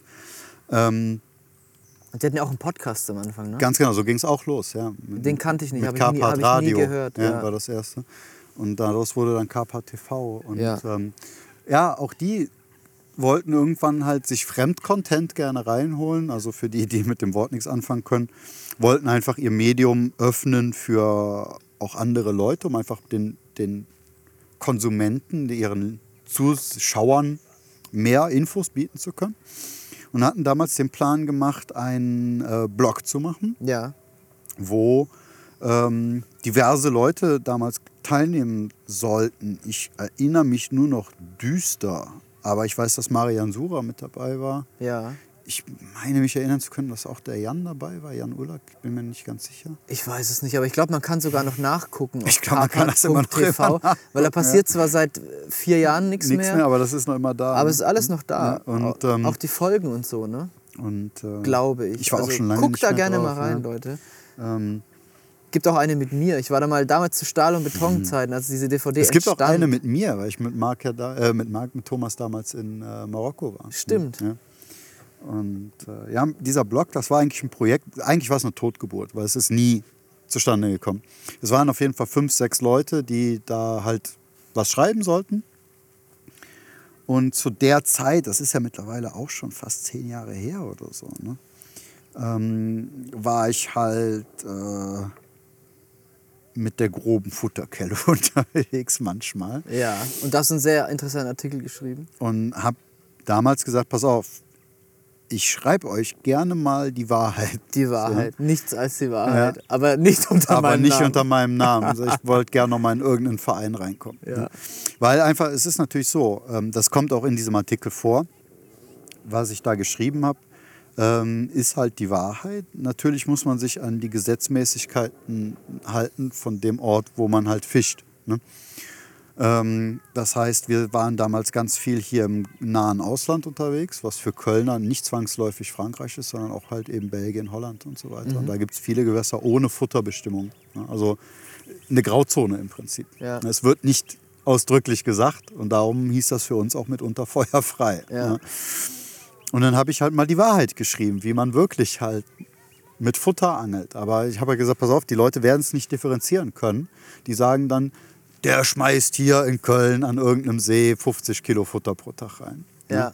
Wenn in der Satzung steht, dass das verboten ist, dann kann ich auch, ne, werde ich den Teufel tun und einen Artikel schreiben, wo ich sage, ich mache das einfach. So blöd bin ich nicht. Das machst du ja auch nicht. Nee, äh, und aus dem Grund habe ich halt gesagt, ich schreibe euch gerne was dazu, ja, aber unter einem Synonym. Pseudonym. Pseudonym. äh, weil ich aber auch keine Ahnung hatte und auch nicht wirklich ambitioniert war. Ich sage, keine Ahnung, mach, mach Kurt Schmitz da drauf, was weiß ich. Ne? Ja. Äh, war mir auch Wumpe, halt, weil ich hatte keine Eitelkeiten jetzt da, sondern ich habe gesagt, wenn ich was schreibe, will ich wirklich Infos, also Wieso Mehrwert. Weißt du, keine, keine Fanggeschichten oder sowas, sondern wirklich Mehrwert den Leuten ja, geben. Hm? Absolut. Und äh, da kam Björn halt auf die Idee, aus Mark Fosen Mark Flossen zu machen. Ach cool, das war Björns Idee. Mhm. Und ähm, ja, dann habe ich damals auch diesen Artikel geschrieben, der letzten Endes auch dazu geführt hat, dass ich mich das erste Mal mit, mit Christopher Paschmatz unterhalten habe.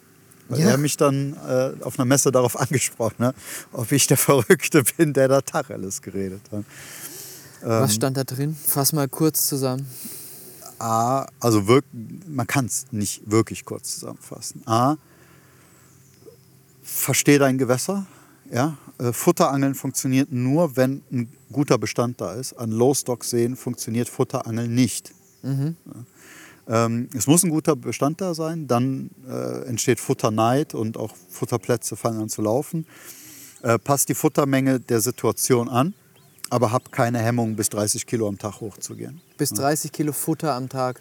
Nur Boilies. Ne? Nur Baits? Ja, also ich rede, wow. Partikel spielen eigentlich bei mir im Futterangeln keine Rolle. Das natürlich, wird natürlich jetzt viele Zuhörer erstmal aus dem, aus, aus dem Stuhl schubsen. Tut es auch. 30 Kilo Boilies am Tag. Kann man machen. Aber dafür, dass du nicht einmal die Woche, sondern jeden Tag. Jeden Tag, wenn es geht. Also jeden Tag äh, ist besser als alle zwei Tage 60. Ja. Aber auch 30 Kilo ist das Maximum, was ich jemals selber gefüttert habe. Ähm, bei 10 Kilo am Tag geht Futterangeln eigentlich los. Und drunter nimmst du es gar nicht ernst als solches? Es schadet nicht. Aber. ähm, Kommt weg, wenn der Bestand schau, stimmt. Schau, letzten Endes ist es so. Und das sind alles Sachen, die aus dieser Angelei entstanden sind. Halt. Ähm, weil auch wir kein Interesse daran hatten, dass an unseren Plätzen damals irgendwie sich Berge an Futter vor sich hinschimmelten oder sowas. Ähm, sind wir ganz früh dazu übergegangen, uns mit Kameras halt und, und dann mit Booten oder, oder Surfbrettern oder einfach Schwimmhilfen teilweise, so, mit dem Schwimmring ne, und Flossen halt dann raus ja. zu äh, paddeln da und dann mit Kameras unsere Spots zu checken. Mhm. Und dann haben wir einfach Futtermengen angepasst an das, was wegging. Ja?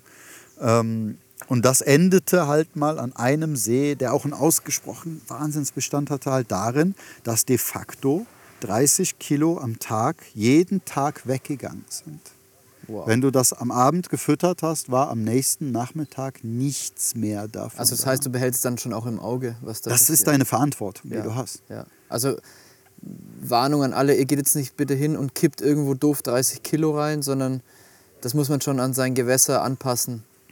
Äh, das ist Pflicht, weil du ja. da, damit schadest du nicht nur dem Gewässer, sondern du schadest natürlich auch deiner Angelei, weil auf dem Platz fängst du auf Wochen nichts mehr. Mhm. Das macht keinen Sinn. Ja. Du kannst halt auch nicht an einfach irgendeinen Platz gehen und das machen. Ähm, wie gesagt, ich kann das, man kann es nicht super kurze, du kannst es auch nicht in jeder Jahreszeit machen. Also ich empfehle das niemals im Frühjahr zu machen vor der Laich. weil ähm, du kannst da Fenster treffen, wo es funktioniert. Aber unweigerlich, früher in Deutschland ist es so unberechenbar, es wird halt so oft nochmal kalt. Was wären ähm, die Zeiten, in der du es machen würdest? Nach der Laich aufwärts und am besten ab Ende August aufwärts. Wenn das Wasser wieder kälter wird. Genau. Ja. Ich sage immer, ab, ab Mitte, Ende August gibt es in Deutschland nur noch eine Richtung. Die Tage werden kürzer, ob du willst oder nicht. und das Wetter wird auf einem Graphen betrachtet kälter. Du hast nochmal eine warme Woche oder zwei, drei warme. Aber es kühlt alles langsam aus. So, der Zyklus des Lebens im See geht langsam zu Ende. Und dann kannst du mit massivem Futtereinsatz halt die größte Wirkung erzielen. Ja. ja. Und wie gesagt, dieser Artikel war sehr lang, der ging über sechs, sieben Seiten, weil es mir ganz wichtig war, auch ganz viele Sachen rauszupicken. Es gibt so viele Situationen, wo das nicht der Schlüssel zum Erfolg ist. Ja. Aber wenn gewisse Kriterien halt zu geben sind, einfach um mal ein Beispiel zu nennen, einem Gewässer eben mit einem recht guten Fischbestand in der Quantität, ja, also wo einfach gut Fisch drin ist, wo du instant immer ein, zwei Fische fangen konntest, waren wir nachher imstande, äh, in einer 12-Stunden-Session, also wo es dann von abends um 8 bis morgens um 8 ging, 16 bis 20 Fische die Nacht zu fangen. Dass du manchmal auch aufgehört hast zu angeln. Äh, weil einfach äh, auch das Futter weg war. Ich habe 60 Kilo Futter weggenommen, die waren in der Nacht weg. Und ich habe einfach nur nach jedem Fisch zwei bis drei Kilo nachgefüttert. Und das ist dann auch der Grund, wo du merkst, du machst nichts falsch. Weißt, da bleibt nichts liegen, du überfütterst nicht. Äh, wenn du alle halbe Stunde wieder einen Biss kriegst, das ne? ist Futter weg. Das Futter ist weg. Ja. Wir können uns jetzt über den Eintrag an Biomasse unterhalten oder so weiter, aber jeden Herbst fallen halt drei Tonnen Blätter in den See rein. Das mhm. ist an Biomasse wesentlich mehr als. Ja. Als, äh also ich hoffe, der Artikel ist noch verfügbar. Wir werden ihn auch als Link unten reinpacken. Ich habe keine Ahnung, wo er ist, aber irgendwo ist er. Ich habe ihn, glaube ich, auch noch auf irgendeiner alten Festplatte oder so. Also falls die den nicht mehr online haben mhm. sollten, dann könnten wir den auch noch mal bei uns rausballern oder so. Mir, wie gesagt, mir ist halt wichtig zu sagen, ähm, wer mich heute an irgendeinen See trifft, ist es nicht zwangsläufig, dass ich vorher einen Kipplaster Baits da versenkt habe. Weil wie gesagt, ich kenne... Aber es ist auch nicht auszuschließen. In Deutschland schon. In Deutschland kannst du es nicht mehr bringen. Ja. Das kannst ja. es einfach nicht mehr bringen, weil es ist überall verboten. Ja. Ich wüsste keinen See, wo es erlaubt ist halt. Ne? Aber wo du es machen darfst, würdest du es wieder... Auf Auslandstrips auch. Wenn ich einen Auslandstrip mache und ich habe mehr als zehn Tage Zeit, dann ist das Erste, was ich mache, zwischen 20 bis 50 Kilo zu füttern und erstmal die Fische kommen zu lassen. Es gibt,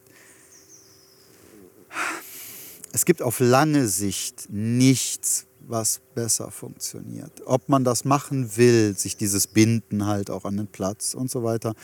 Ähm, es kann durchaus sein, dass wenn wir zwei jetzt an den See gehen und ich verfolge diese Taktik und du stellst Fallen, mhm. dass es einen Trip gibt, wo du besser fängst als ich. Ja. Das kann sein. Aber werden wir dieses Experiment wieder und wieder und wieder wiederholen, bin ich bereit, Geld darauf zu verwetten, dass die andere Taktik besser funktioniert. Ja. ja. Aber es muss mit Verstand gemacht werden. Der Platz ist wichtig dafür. Ähm, du brauchst schon Zugrouten, gewisse Gewässerkenntnis, also Zugrouten und so weiter. Ähm, gewisse Gewässerkenntnis muss vorhanden sein. Ja. Der Bestand muss stimmen, das kann ich immer nur wiederholen, weil eben, ich kenne Low-Stock-Seen, wo weniger wirklich mehr ist. Also die, die, die dieses massive Füttern muss einfach auch die sinnvolle Taktik für das jeweilige Gewässer sein. Ja.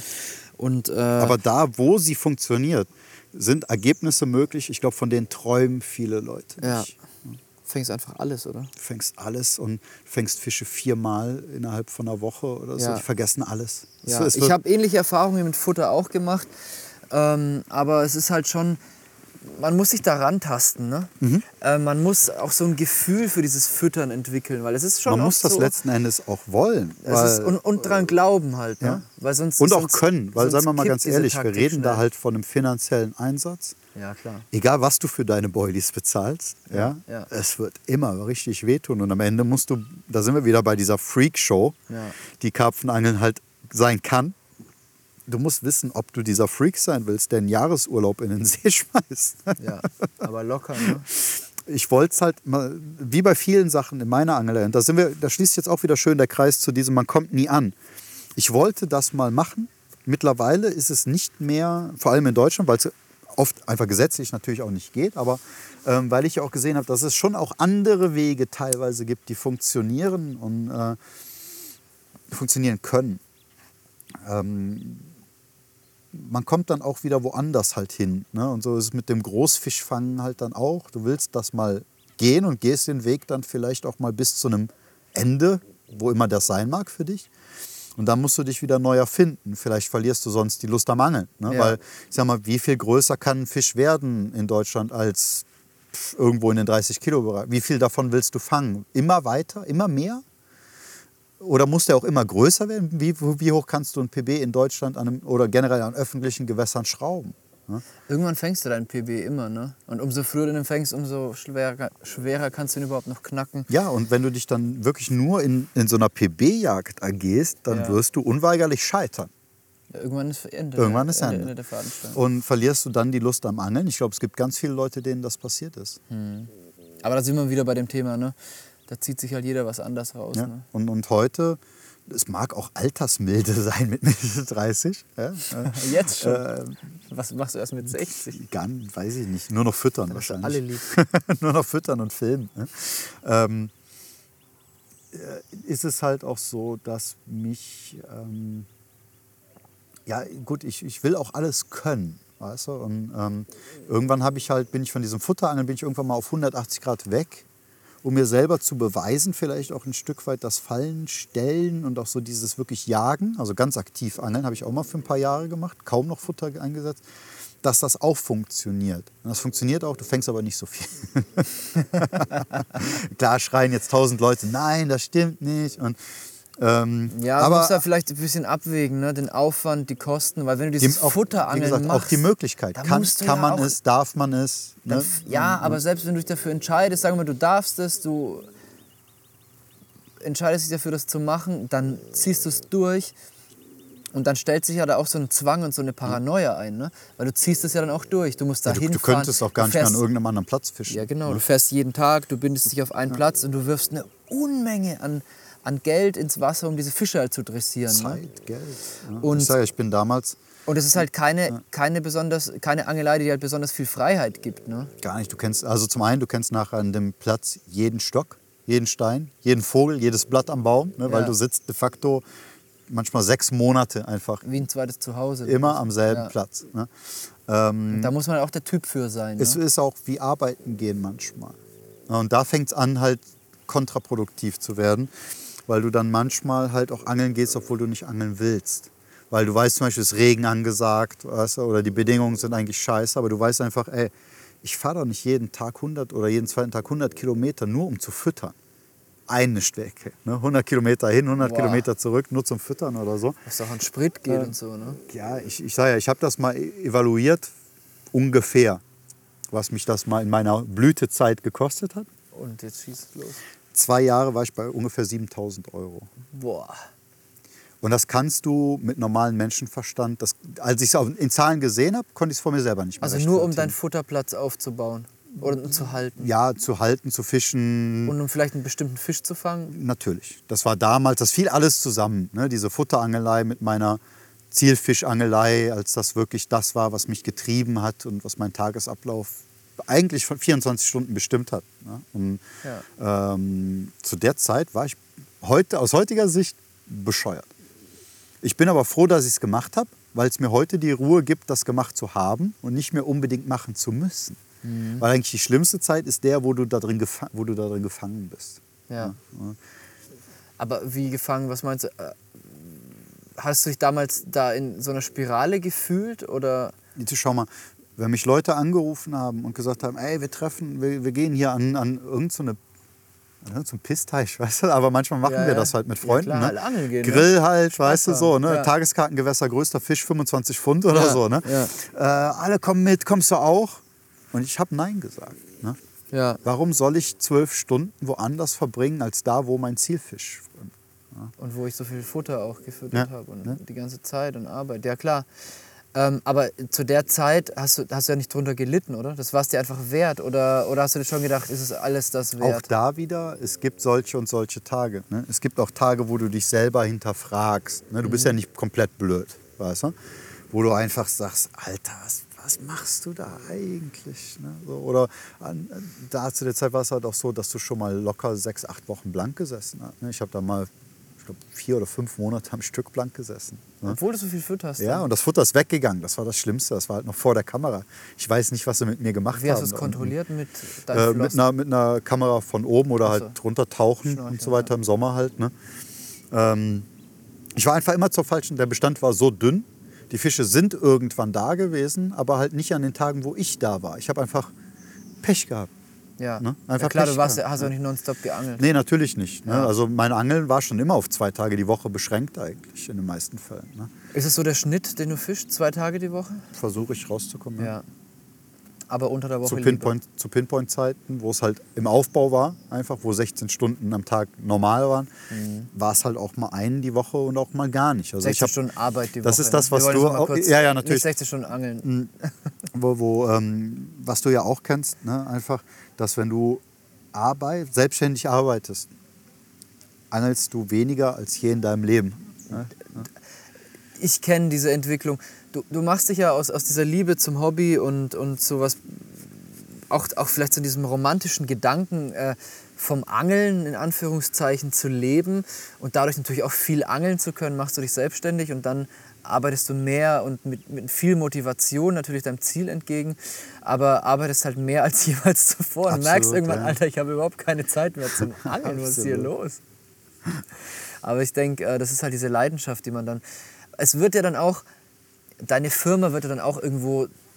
Das ist ja nicht nur dann Arbeit, es wird auch zu deinem Hobby, ne? auch zu deinem Lebensinhalt irgendwo. Ja, du, du, du lebst und, Und- atmest diese Firma Und 24 es, es, Stunden lang. es löst ja dann in einem gewissen Teil auch dein Angeln so mit ab. Mhm. Also Klar. davor war dein Angeln dein Ein und alles und dann plötzlich hast du aber diese Firma, die dir irgendwie genauso oder vielleicht sogar noch wichtiger ist. Fast noch wichtiger, ja. Ja. Und Aber weil, also bei mir war es so, dass mich teilweise Kunden, es- äh, was heißt war, es ist noch immer so, dass mich Kundenmails zum Beispiel, wenn mir, wenn mir Kunden schreiben und sagen, sie waren zum Beispiel total skeptisch und haben aber dann mal doch zwei Päckchen bei mir gekauft und sagen, ja, ich habe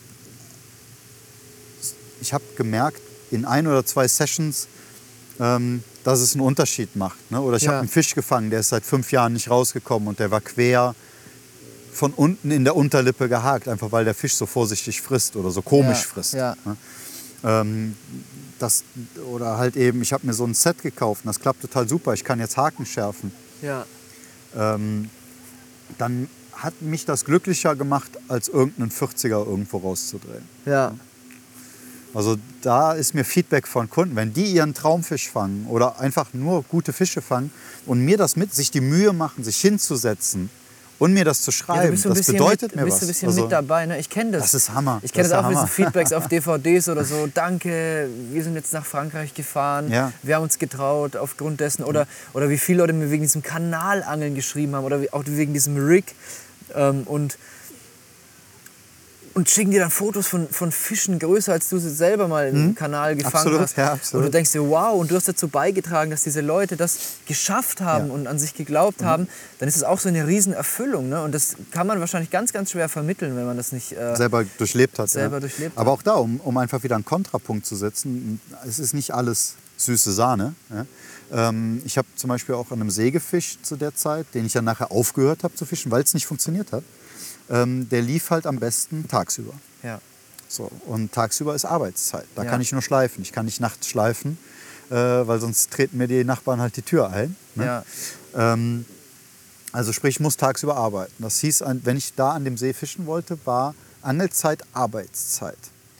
Und ge- gerade halt in dieser extremen Boomphase, wo ich noch gar nichts planen konnte und auch teilweise überrollt worden bin, äh, weil ich noch unstrukturiert war und alle, ich musste so viel machen. Ich habe ja da zu dem Zeitpunkt noch alle Designs gemacht für die Verpackungen und, und all sowas halt. Ähm, was mir ja auch schwer fällt, weil ich das nicht gele äh, gelernt habe. Oder ich habe ich hab zwar eine Foto-Medienausbildung gesch- äh, genossen halt und kann Photoshop, aber das ist ja eigentlich nicht die Programme, in denen du irgendwelche Designs für, für Printmedien machst. Halt, Ja. ne? Also musste ich immer so Workarounds halt machen. Ja. Dadurch hat alles viel länger gedauert und so. Ne? Und ich bin dann an diesem See gesessen halt und wusste einfach, ja, die Fische kommen halt so gegen Mittag an den Platz. Ne? Und dann, das hieß dann, ich war, bin dann ganz früh morgens dahin und habe dann da gesessen. Und ab 11 Uhr saß ich halt schon wieder auf gepackten Sachen. Ne? Und, und habe dann auch meine Arbeit gehasst, weil ich wusste teilweise, dass ich wahrscheinlich dann, wenn ich um eins weg bin, damit ich dann um zwei, drei zu Hause bin und noch bis, wenigstens bis acht arbeiten kann oder so, ähm, dass ich wahrscheinlich halt äh, die Hälfte der potenziellen Runs verpasst habe, die ich hätte haben können. Mhm. Und dann hast du auch deine Arbeit, weißt du? Dann, dann macht das keinen halt Spaß. Eine Passion, ne? eine Ja, und, und, das muss man, wie gesagt, ich finde es immer wichtig, dass man beide Seiten der Medaille zeigt. Halt, ne? Ja, auf jeden Fall. Weil viele Leute, glaube ich, glaub, es geht immer nur ihnen so, dass sie strugglen oder mit irgendwas hadern und äh, es ist mitnichten so, dass jeder Tag eitel Sonnenschein oder so ist, aber es ist immer eine Entscheidung, wie du dich selber, wie weit du dich selber davon beeinflussen lässt. Ja, Wahnsinn. Weise Worte, Marc. Ja. Ähm, du, ich glaube, ich schiebe jetzt mal einen Riegel vor. Ähm, wir haben jetzt so wahnsinnig viel besprochen. Ich glaube, wir könnten noch ins Unendliche weiter philosophieren. Ja, wir sind jetzt auch ich glaube, wir zwei sowieso. Wir sind jetzt auch noch gar nicht auf dieses Thema großartig. Wir haben es schon angeschnitten mit deiner, mit deiner äh, Unterwasserkamera und so, mhm. aber das ist wieder so ein Thema für sich, das auch ins Unendliche Ja, vor allem lass mich, lass mich da mal einfach noch ein paar Monate Daten ja. sammeln. Und ich würde ich würd vorschlagen, wir machen auf jeden Fall noch einen Podcast im Laufe dieses Jahres wenn du in Marokko warst, wenn du dazu mehr sagen kannst, wenn du mehr Unterwasseraufnahmen und noch mehr über das Verhalten der Fische gelernt hast und äh, heben dann vor allem diese zwei Themen hervor. Ähm, und wer weiß, was uns bis dahin noch alles einfällt. Also ich habe dann schon noch ein paar Sachen im Kopf, die ich heute auch ganz gern mit dir besprochen hätte. Aber es ist einfach zu viel. Ist nicht das Schlechteste. Du bist einfach ein zu interessanter ist, Mensch. Ist besser, als sich zwei Stunden anzuschweigen und um, die Grillen zu, um, zu hören. Um dich in einem Podcast zu verheizen. Aber sehr, sehr geiles Gespräch. Hat sehr viel Spaß gemacht und äh, ob ihr es glaubt oder nicht, bei uns geht es eigentlich schon seit gestern Morgen um 9 Uhr so. Also wir sind hier komplett im Redefluss, drillen Fische, essen gut und haben einfach eine wahnsinnig geile Zeit. Und ich glaube, das ist genauso diese Chemie, die sich zwischen Menschen aufbaut, die sich verstehen und was da auch das Angeln ausmacht, über das wir uns kennenlernen. Ne? Also Leute, dieser Sport bietet mehr als nur alleine irgendwie äh, als Eremit irgendwo im Busch zu sitzen und Fische genau, rauszuknallen. Das halt auch so. Ich sage immer, ähm, ich treffe, ich bin eigentlich ein sehr offener Typ. Also wer mich am Wasser trifft, kann immer mit mir reden. Ja. Ich habe doch Spaß daran, Leute genauso. kennenzulernen. Weil ich sage immer, ich treffe am Wasser lieber zehn Freunde als zehn Feinde. Ja. Und das ist auch eine Entscheidung, die kann jeder für sich selber treffen. Und es kann mich auch jeder mal gerne auf einem schlechten Fuß erwischen. Nicht jeder hat immer einen guten Tag. Ähm, aber grundsätzlich, äh, ja, wir sind so, wie wir im Podcast sind. Also ich glaube, das ist hier wirklich hundertprozentig authentisch in dem Moment. Und ähm, deswegen, Leute, geht aufeinander zu, führt auch mal ein paar Gespräche und äh, ihr könnt von jedem oder von fast jedem, den ihr am Wasser trefft, auch so viel lernen, wie wir jetzt hier voneinander und euch gegenseitig inspirieren. Macht es einfach. Ähm, in diesem Sinne, das war jetzt quasi schon das Wort zum Sonntag. Ja? Also äh, nehmt es auch nicht alles zu ernst. Definitiv Habt nicht. einfach Spaß. Ähm, wir hoffen, ihr schaltet jederzeit gerne wieder ein zum Podcast. Wie gesagt, ich bin jetzt beim Achim Schlüssel demnächst und ähm, dann wieder beim Christopher. Und danach wird uns auch noch jede Menge einfallen und beim Marc werden wir auch mal wieder landen. Folgt uns auf Instagram, da werden wir auf jeden Fall ein paar interessante Bilder und auch kleine Videos. Du hast mir versprochen, du gibst mir das Video, wie wir den Köder runterlassen. Instagram ist das neue Facebook. Wir stehen morgens, ich werde Content liefern. Wir stehen morgens um fünf bei Dunkelheit auf und bringen gekonnt mit der Taschenlampe die Kamera auf den Platz und legen das Rig ab. Das war absolut beeindruckend. Wir schieben das Video schon mal vor, werden uns an anderer Stelle noch mal genauer darüber unterhalten. Und ja, es gibt noch ein paar andere Bilder dann äh, zu unserem Treffen hier und äh, ja, stay tuned würde ich sagen. Und ich verabschiede mich jetzt mal mit, mit einem Geräusch, das heute eigentlich zu kurz gekommen ist. Deswegen möchte ich noch mal darauf hinweisen, es hat erst richtig angefangen zu beißen, als dieses Geräusch ins Spiel kam. Ich kann es nicht von der Hand weisen. Ja. Also du hast mich noch ausgelacht. Ja, aber nur kurz. Danach wurde es beängstigend. Und dann wurde es so. Ja, ich habe den hier gemacht. Jetzt habe ich ein bisschen Angst, weil ich das nicht machen kann, das Geräusch. Ähm, aber ich, ich werde dir auch einen von unseren kleinen Glücksbringern äh, überlassen. Und ich bin mir sicher, du wirst es nicht bereuen, ihn zu haben. Ich glaube es auch. Ich glaube mittlerweile dran. Marc, vielen, vielen Dank für das tolle Gespräch. Ich habe zu danken, mein Freund.